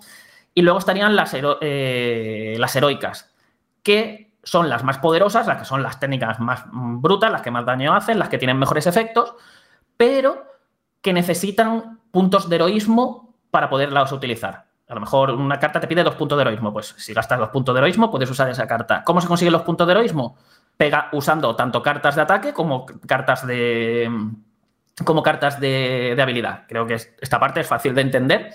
Entonces, cuando tú te vas a un combate, te vas a una misión, eh, te llevas a tres personajes, tú eliges tus tres personajes y los mazos de cada uno de esos tres personajes, que por cierto son mazos, evidentemente, como en todo juego de cartas, iréis consiguiendo cartas nuevas, las podréis ir mejorando y demás, y tú te puedes editar ese mazo. el único requisito es que cada personaje tenga una carta de ataque, una de habilidad y una de. y una, y una heroica. Con eso, tú las cartas vas consiguiendo, configuras esos mazos. Pues con los mazos que les hayas equipado a cada uno de esos tres personajes que te has llevado, el juego hace un mazo único. Un mazo entre, con todas las cartas de esos tres personajes. Y cada turno, pues se roba hasta tener un máximo de seis cartas. Ese máximo, evidentemente, luego con habilidades para robar y tal, pues se puede ir aumentando. Pero generalmente, si tienes menos de seis cartas, al empezar tu turno vas a robar hasta tener seis cartas. Y esas seis cartas las va a robar de ese mazo entero. Entonces, eh, te pueden salir a lo mejor tres cartas de, de Spider-Man y dos de Wolverine y una de Hunter. O a lo mejor incluso te pueden salir, pues, si tienes muy mala suerte, muy, mala suerte, te pueden salir como cinco de un mismo personaje cosas así. Eso ya como, como te vaya saliendo. Típico juego de cartas, un mazo del que vas robando. Y cada carta, pues tú la vas, la vas utilizando. Tienes tres jugadas para hacer por turno. Eso quiere decir que tú puedes usar tres cartas por turno. Cuando gastas las tres, las tres cartas, pues ya no puedes usar más cartas y probablemente lo que vas a hacer es pasar turno. ¿Qué pasa? Que todo esto es más complejo de lo que parece. Para empezar, como estoy diciendo, los personajes son muy diferentes, sus cartas tienen un montón de efectos únicos, hay que aprender muy bien qué hacen, cómo jugarlas. No solo eh, decidir en el momento del combate, voy a usar esta carta, esta carta y esta carta y las usas, no, sino el orden también. Es muy importante el orden en el que se van usando las cartas para ir provocando diferentes efectos de lo que la carta posterior que vayas a usar se pueda beneficiar y cosas así. Y tienes luego un montón de acciones como gratuitas que no entran dentro de las tres jugadas. Por ejemplo, si la mano que te ha salido no te gusta, puedes descartar hasta dos cartas para robar otras cartas del mazo e intentar que te, salga algo que consideres más útil para ese momento. Eh, también, una vez por turno, puedes mover a un único personaje al sitio que tú quieras del mapa. Estos no son mapas tipo XCOM o Fire Emblem, no. Son arenas cerradas, muy pequeñitas en las que mm, los personajes, a medida que tú usas una carta, por ejemplo, usar una carta, pegar un espadazo, pues eh, si el personaje está en una punta del escenario y tú eliges un personaje al que pegarle un espadazo, un enemigo, tu personaje va a correr hasta ese punto, le va a pegar un espadazo y se va a quedar allí.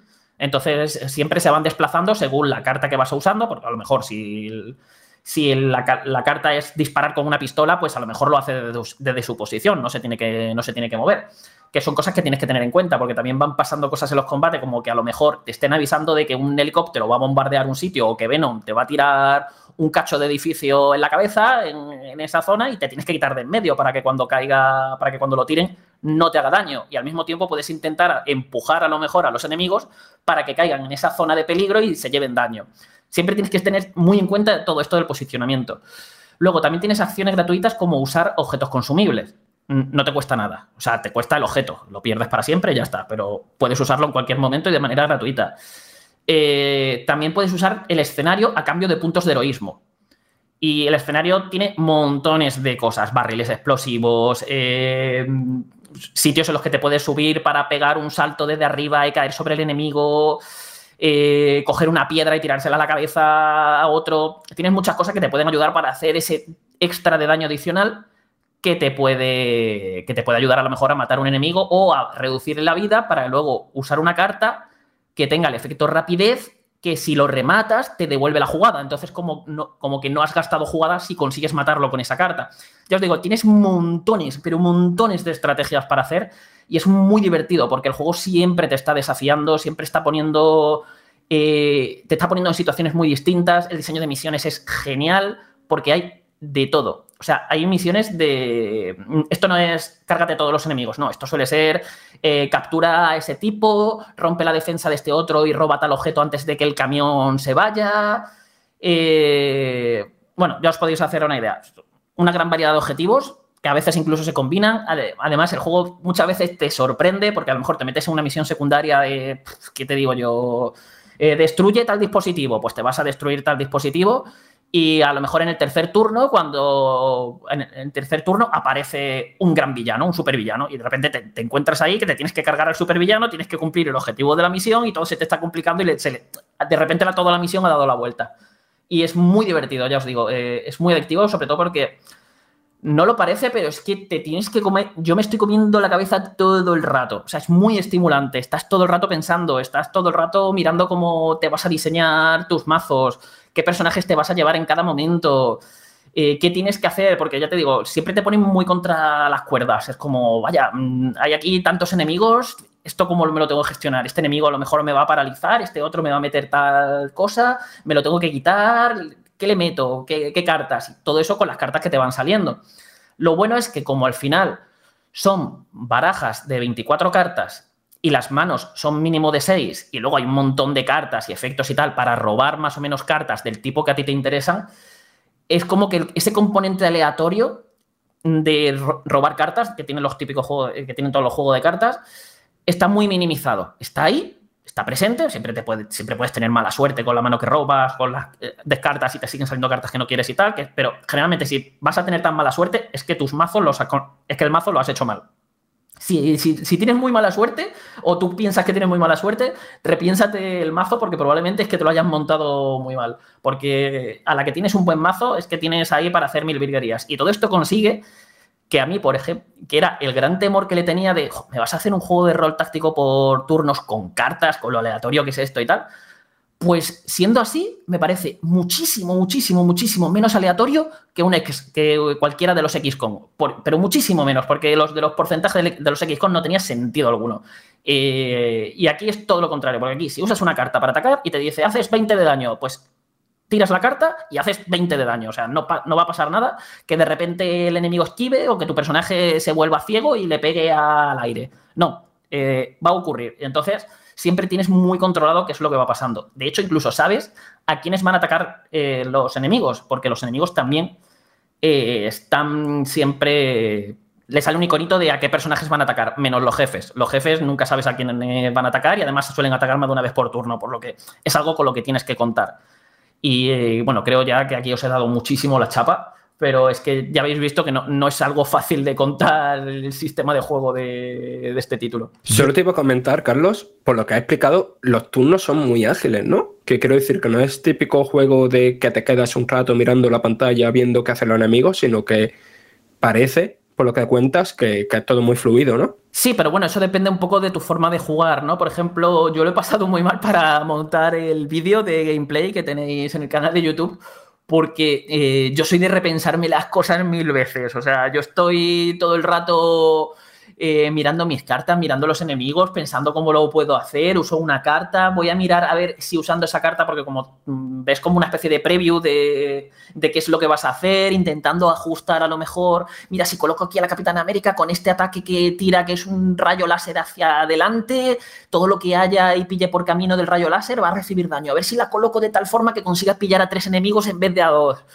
Eh, ya te digo, yo, yo me tiro mi tiempo en cada turno, pero es básicamente porque pienso mucho. Es un juego que me está haciendo pensar mucho, pero una vez vas haciendo las acciones y las vas utilizando, las animaciones son muy espectaculares, la puesta en escena es genial del juego y todo va ocurriendo rápido. Incluso cuando llegan los turnos enemigos, el turno enemigo es pim, pam, pum, pam, venga, ya, ya estás jugando tú otra vez. Eh, fluye todo eso mucho, la verdad. No, no, no te tiras tiempo esperando ahí todo depende, pues eso, tu velocidad de juego. Yo ya te digo, para montar el vídeo es que era como un clip y de repente un clip a lo mejor de dos minutos y medio de yo pensando, moviendo el ratón por ahí, mirando las cartas, viendo si descarto o no. Y es como, por Dios, ataca ya. O sea, me, estaba desesperando viéndome jugar a mí mismo. Pues mira por dónde, Carlos, el juego a ti te provoca pensar y tú me estás provocando también a mí pensar qué vas a dejar para el análisis. Si todo esto lo has contado en unas impresiones, por Dios, ¿qué nos vas a contar dentro de unos días cuando se ponga la venta el 2 de diciembre. Pues ese es un problema. Tú imagínate habiendo escrito esto y que el análisis, pues si el juego sale el 2 de diciembre, imagina, voy a tener que volver a escribir todo esto y no sé cómo lo voy a hacer de forma diferente. Madre mía.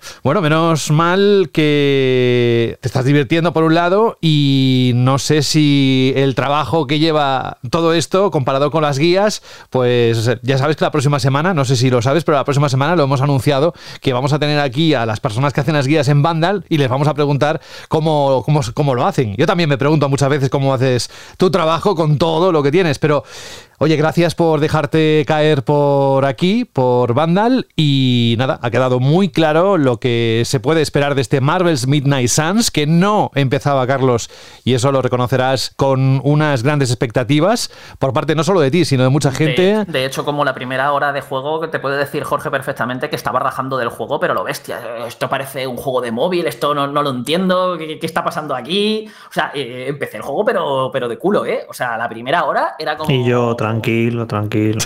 siempre le pasa mucho. Las primeras sensaciones no siempre son. No hay que fiarse mucho. Eso es. Pero mira, todo lo que está pasando, todo cómo ha cambiado. Y eh, a ver, eh, eso sí, cuando termine ese juego y tengas que hacer el análisis, haremos un análisis incremental. Es decir, que nos cuentes lo que ha, lo que ha variado con respecto a estas impresiones. Podemos usarlo como DLC de esto, ¿no? Es decir a la gente, escuchaos este programa, ahí ya os contamos todo y ahora ya os contamos las conclusiones finales.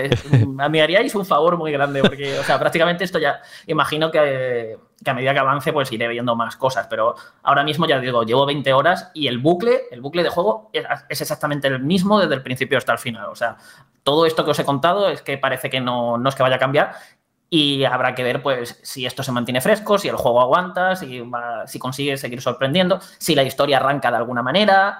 Eh, hay cositas por ver todavía, claro, pero, o sea, más o menos eh, la idea de lo que es el juego, o sea, en 20 horas, yo lo que llevo, yo no creo que las que me puedan quedar, que es que no sé, los desarrolladores dijeron que el juego, la partida puede aumentar hasta las 80 horas, pero es muy variable porque de, sí, tienes tus misiones de historia principal, pero tú tienes que estar todo el rato decidiendo cuándo a lo mejor te quieres ir a una historia principal y cuándo quieres ir consiguiendo recursos para ir subiendo tus personajes, para irte de misiones secundarias, necesitas esto para sacar tal cosa de, de aquí. Yo lo estoy pasando mal porque no es un juego, para, o sea, esto ya os lo digo desde ya, antes de terminar, no es un juego para jugar con prisas. O sea, es un juego que para jugar de análisis es lo peor que te puede tocar, porque es un juego que te está pidiendo todo el rato que te pares, que juegues a tu ritmo, que vayas a tu rollo, que te eches ahí tus horitas, como si un día entero no haces ni una sola misión de la historia principal y te pones a mejorar tu base o simplemente a explorar la abadía.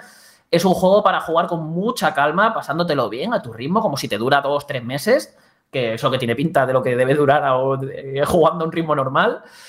Porque por, por esto que os digo, yo os digo, de hecho, para mí lo peor es esto, este no es el típico juego que se disfruta de análisis porque eh, hay muchos momentos que me quiero parar y es como, no, venga, ponte a la siguiente historia, misión de la historia principal que, que no llegas. Ánimo, Carlos Leiva, un abrazo muy grande, hasta pronto. Nos vemos, hasta luego. Chao.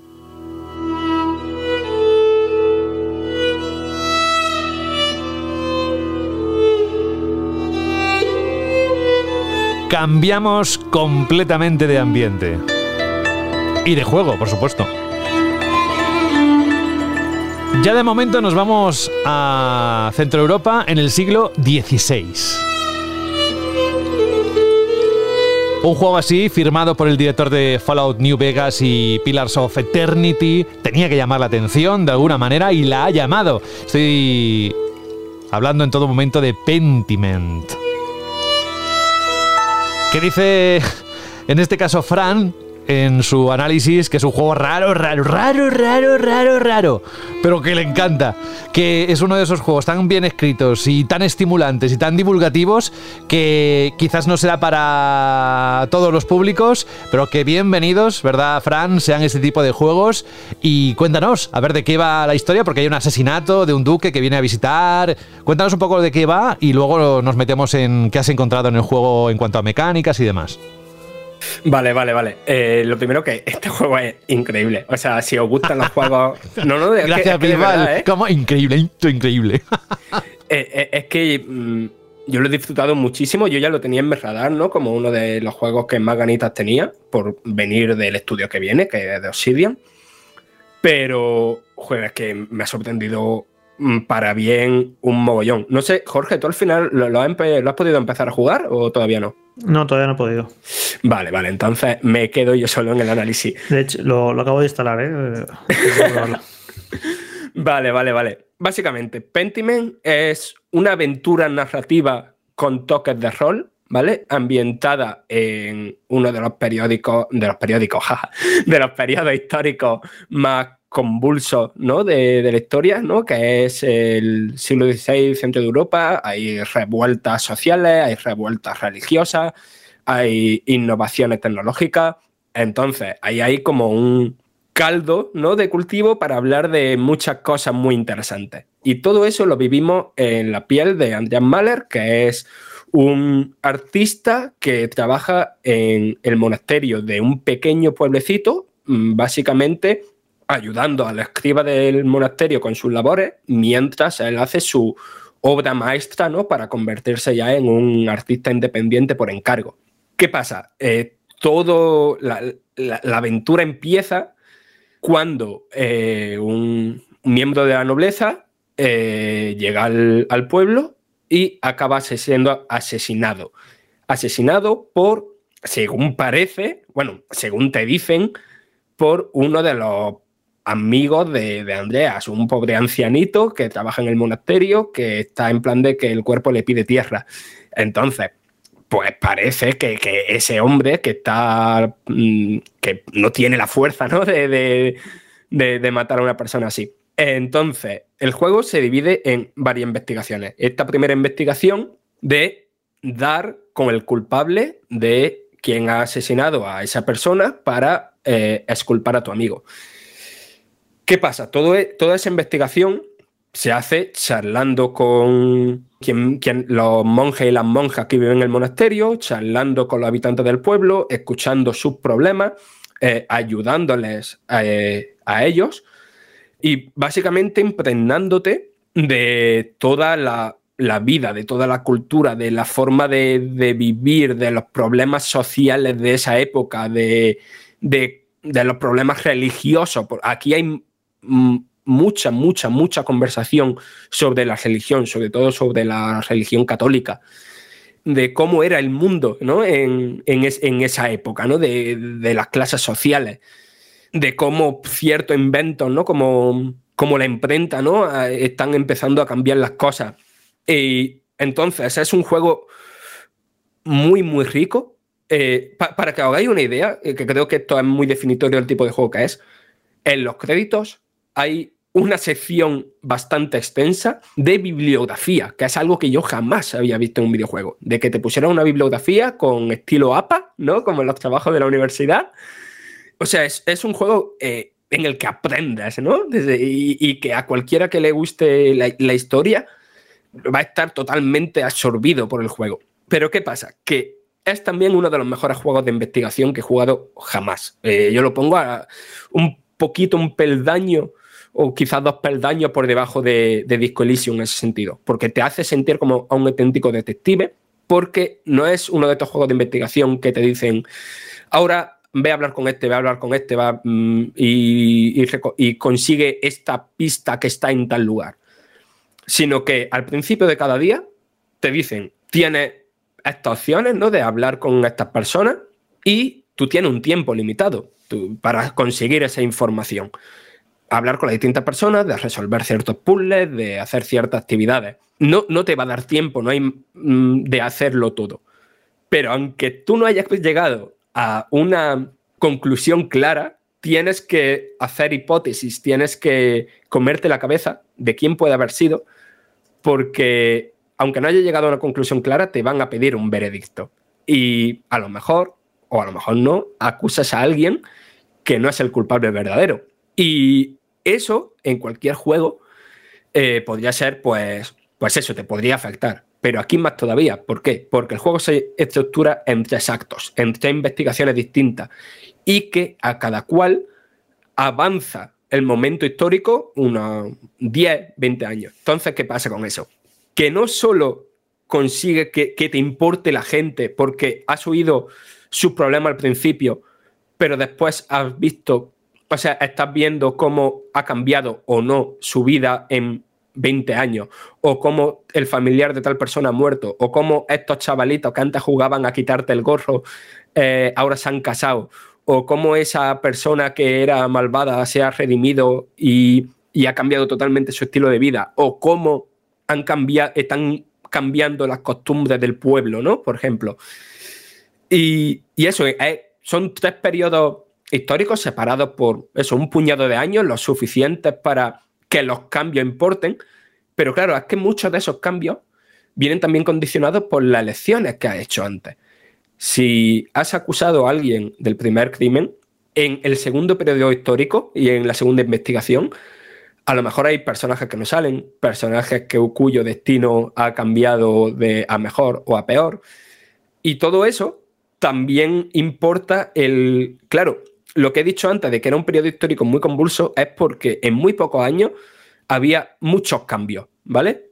Y todo eso, eh, esos cambios sociales, religiosos, económicos, se ve reflejado en, estos periodos, históricos de cómo cambia.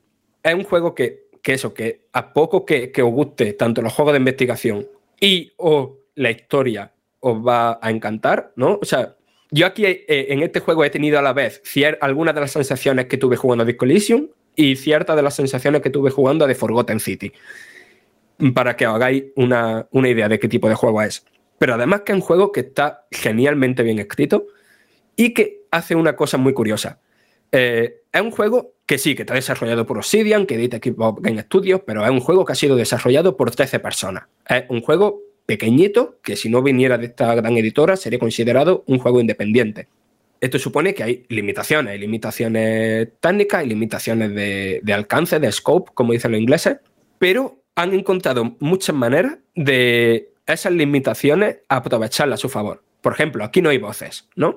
Pero consiguen eh, transmitir eh, cómo es cada personaje y cómo es cada estrato social por el tipo de caligrafía utilizada, ¿no? El cómo se va dibujando por en pantalla conforme van hablando esos, esos trazos de las palabras, el cómo el sonido, ¿no? Que, que, se escucha conforme se van escribiendo las frases es más grueso cuando a lo mejor están hablando de, no sé, de una deidad o están quejándose de algún noble o están... No, no sé, qué es... El texto es expresivo aunque no haya voces, ¿no? Y me parece muy curioso cómo han logrado hacer eso, me, parece muy original. Y esto también se adapta al, estilo visual. Es un juego que no tiene muchísimas animaciones, cuyos escenarios, algunos están más detallados que otros, pero que usa eh, un estilo visual similar a los dibujos que aparecían en los manuscritos de la época y que le sienta genial al juego, que lo hace muy original, que lo hace en plan de ves una imagen de este juego y sabes qué juego es. Eso, muchísima personalidad y, que a veces eh, es muy, muy, muy bonito. Frank, ¿y qué me dices de esto?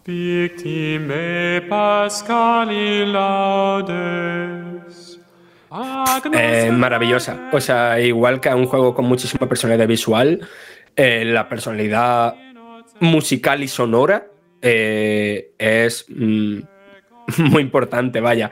Es un juego que con las limitaciones técnicas que, tiene, ¿no? O sea, porque eso, por un juego hecho por un estudio pequeñito, artísticamente es, una maravilla. La pregunta que, creo que, debo hacerte es eh, lo relacionado a es si es un juego para todo el mundo, porque es cierto, estás contando que tiene una gran narrativa, que tiene un sistema eh, o una presentación audiovisual prácticamente excelente, que es históricamente muy fiel al tiempo que, refleja, pero claro, hay juegos que como tú bien sabes tienen una barrera de entrada, ya sea por un estilo muy concreto, por un ritmo muy específico. Disco Elysium tampoco era un juego para todo el mundo. Este es de esos títulos que sí es un juego recomendable, pero hay que ponerle como un pequeño asterisco de decir, eh, cuidado, es un juego, es un juego muy bueno que debes jugar, pero quizás no te tenga que gustar, ¿no? ¿Cómo lo ves? Sí, sí, o sea, 100% es, es eso, quiero decir, es un juego increíble, a mí me parece de lo más guay que he jugado en todo el año, pero que es un juego que al final va de leer. ¿sabes? Si lo que a ti los juegos que te gustan son solo los juegos de acción o los juegos vertiginosos, pues aquí no, no vas a encontrar eso. Si vas a encontrar un guion muy bien escrito, con una tensión muy bien medida, eh, pero que, que evidentemente eh, es un juego que, que, se va construyendo poquito a poco, ¿no? Lo opuesto a lo frenético, ¿no? Pues una buena pregunta y además que lo comentábamos al principio que y lo dices tú muy claro en el análisis que este juego posiblemente no es para todo el mundo, pero si lo tienes en Game Pass y tienes la oportunidad de disfrutarlo, ¿por qué no? Igual quedáis gratamente sorprendidos como Fran, ¿será tú uno de tus GOTI para este 2020 o no llega tanto, Fran? Eh, eso supongo que tendréis que descubrirlo en el programa que hagamos de los GOTI, ¿no? Ah, no te mojas, no te mojas. Bien, vamos. No, no, no, al contrario. Eh, creo expectación para que nos escuchen más cuando llegue ese programa. Vale, vale. bueno, pues con Pentimento, con Pentiment, nos vamos a alejar con la música poco a poco y cerramos esta parte de análisis e impresiones que hemos tenido hoy. Bastante ambiciosos los juegos, desde luego, y además con sorpresas como, como esta de Pentiment, del cual todo el mundo habla. Así que cuando se habla de un juego tanto, por algo será. A veces no es por cosas positivas, pero ya me entiendes. Fran tiene todas las claves para entender este juego en el análisis que ha escrito para la página web de Vandal. Y nada, gracias Fran por contarnos con tanto detalle de qué va el juego, qué contiene y qué podemos esperar. Y ahora nos vamos a que la gente nos diga qué le ha parecido la generación actual, la nueva generación, porque, exacto, nos vamos a la Chirly pregunta.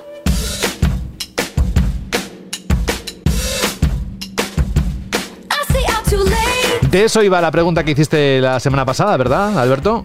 Exacto, exacto. La semana pasada os preguntábamos cuál era vuestro balance ¿no? de estos dos años de generación, tanto de PS5 como de Xbox Series, y que nos hicierais una especie de resumen o una opinión muy concisa sobre esta generación de consolas de Sony y Microsoft.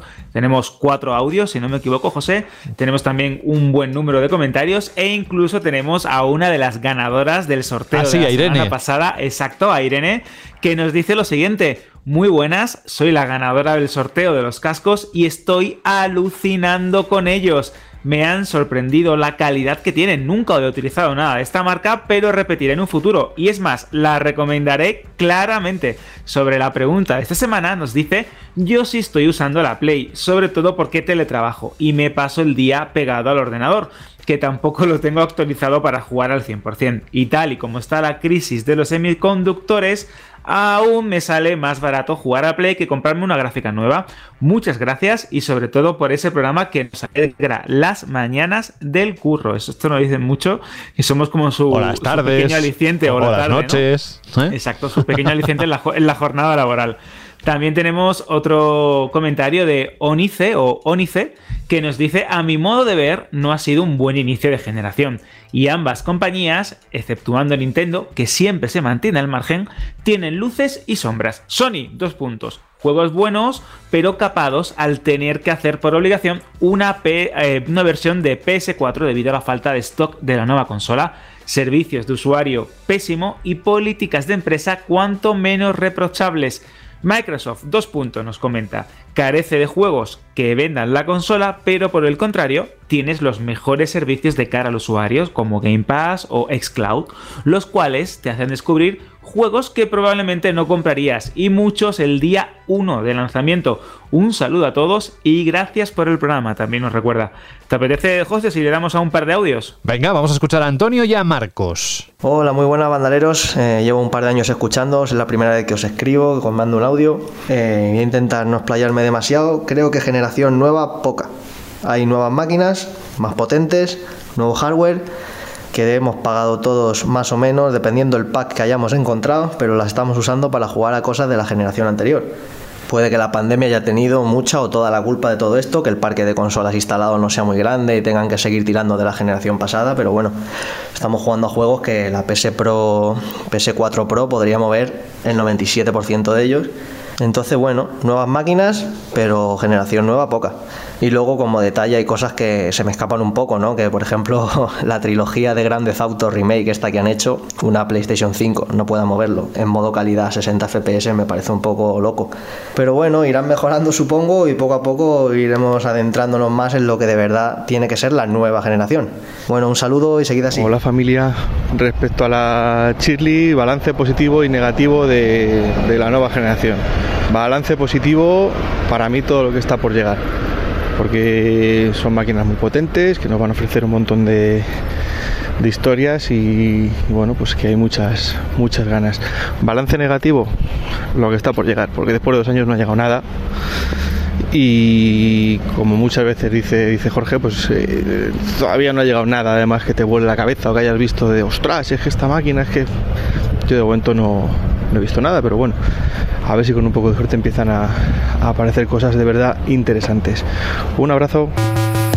Otro para vosotros dos, Antonio y Marcos. ¿Quiénes más han dejado su opinión al respecto de la nueva generación, Alberto? Pues tenemos el comentario también en iBox de Mike CD que dice: Buenas chicos, lo primero de todo, enhorabuena a esos ganadores del sorteo. Una pasada el análisis de Rubén.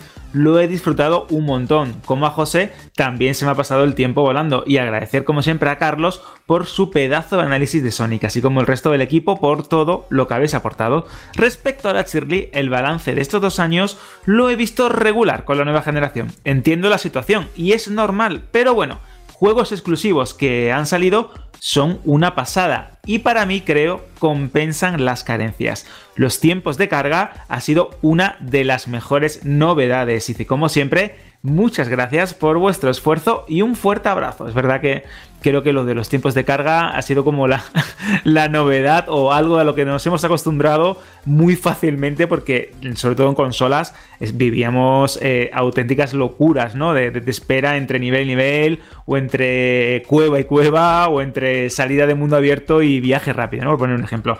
También tenemos el comentario de Requeteque que dice hola familia de Landal. Respecto a la pregunta, Shirley, yo soy uno de esos veteranos del lugar. Empecé en su día con una Master System y no he dejado de jugar hasta el día de hoy. En su momento tuve la suerte de pillar una PS5 de salida y la cogí con muchas ganas junto al Demon Souls. Si bien es cierto que le he echado horas y horas a juegos como el Elden Ring, al final he acabado jugando más a la Switch que a cualquier otra consola.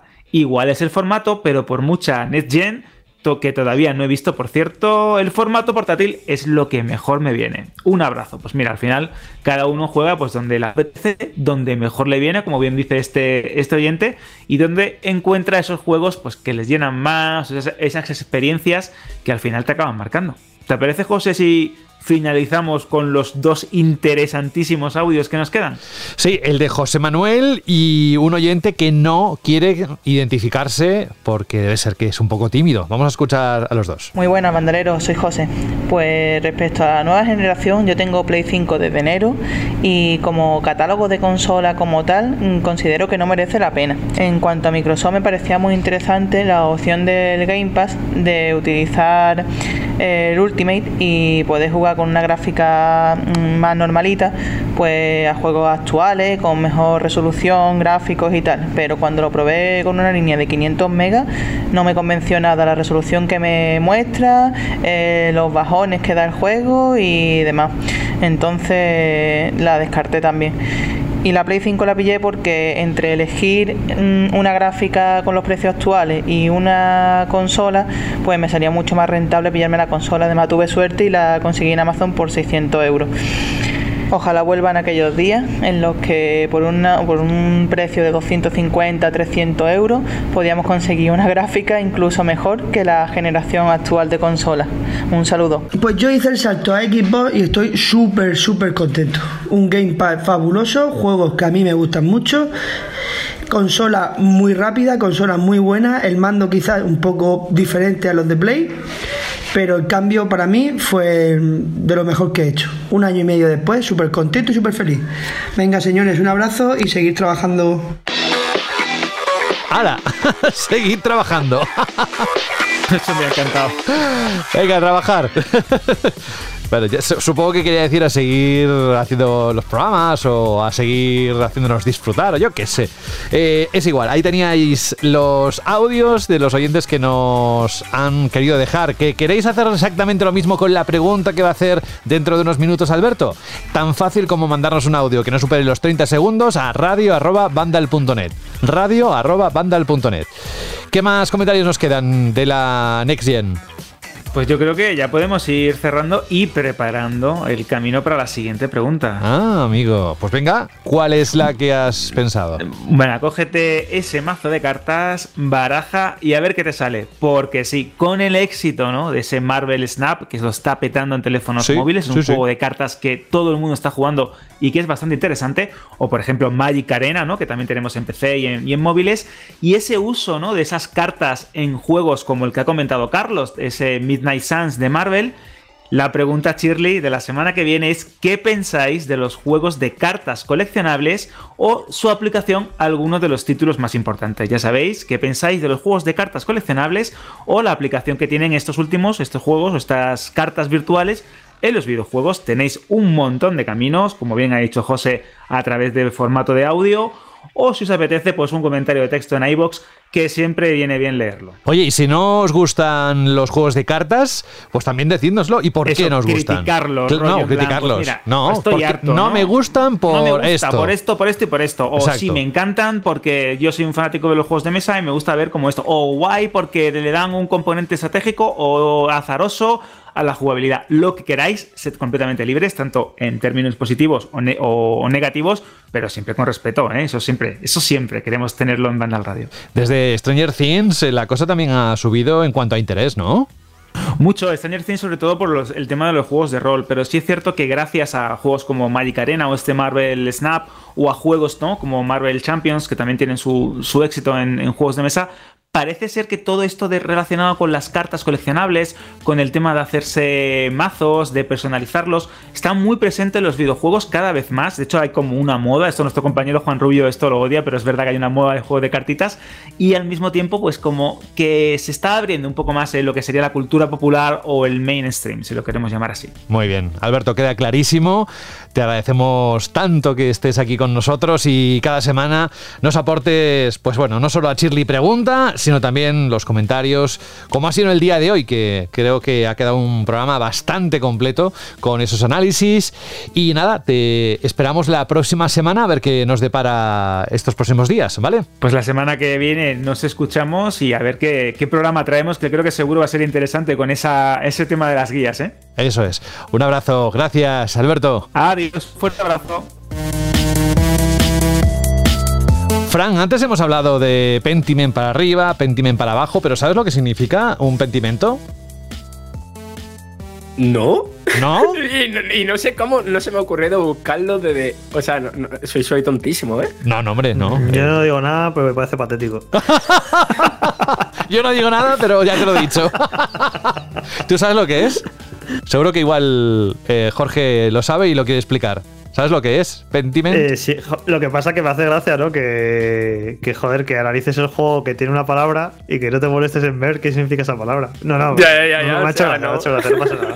Pero tú lo sabes, Jorge. ¿Cómo lo explicarías? Pues eh, a ver cómo lo explicaría. Pues mira, mirándolo en la Wikipedia. Es una la traducción es, es, la traducción de arrepentimiento en italiano. Arrepentimiento. Pero, pero más allá de eso. No, pero es una cosa del arte. Sí, por eso. no, eso que es una alteración en un cuadro que manifiesta el cambio de idea del artista acerca de aquello que estaba pintando. Eso es. Arrepentimientos que él dijo, ay, pues lo voy a cambiar, pues voy a poner esto. Además es muy interesante, es que mientras estaba hablando él, estaba viendo cuadros famosos y, y cómo se nota que en el último momento pues el, el autor ha cambiado, ¿no? Y se nota las, los trazos e incluso demasiado.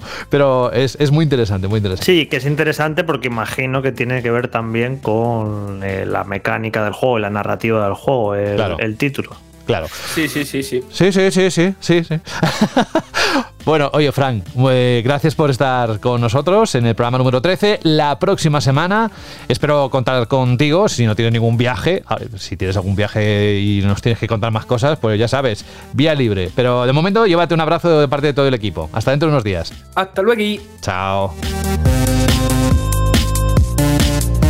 Y una vez más lo vamos a decir, César y Daniel, o Daniel y César, que son los dos oficiales miembros de la redacción de banda que hacen guías, César Rebolledo y Daniel González, que seguro que cuando habéis consultado una guía os habéis encontrado con alguno de estos nombres, estarán la próxima semana con nosotros, porque Jorge lo ha coordinado para que podáis mandarlos con una semana de margen las preguntas que deseéis acerca de, cómo se confeccionan las guías, qué es lo que más les cuesta, lo que menos, todo lo que se os ocurra y mandarlo a la misma dirección de correo que antes decía Alberto, que es radio.bandal.net. Gracias por coordinarlo, Jorge. No, bueno, pues gracias a ellos que se van a prestar a, esto.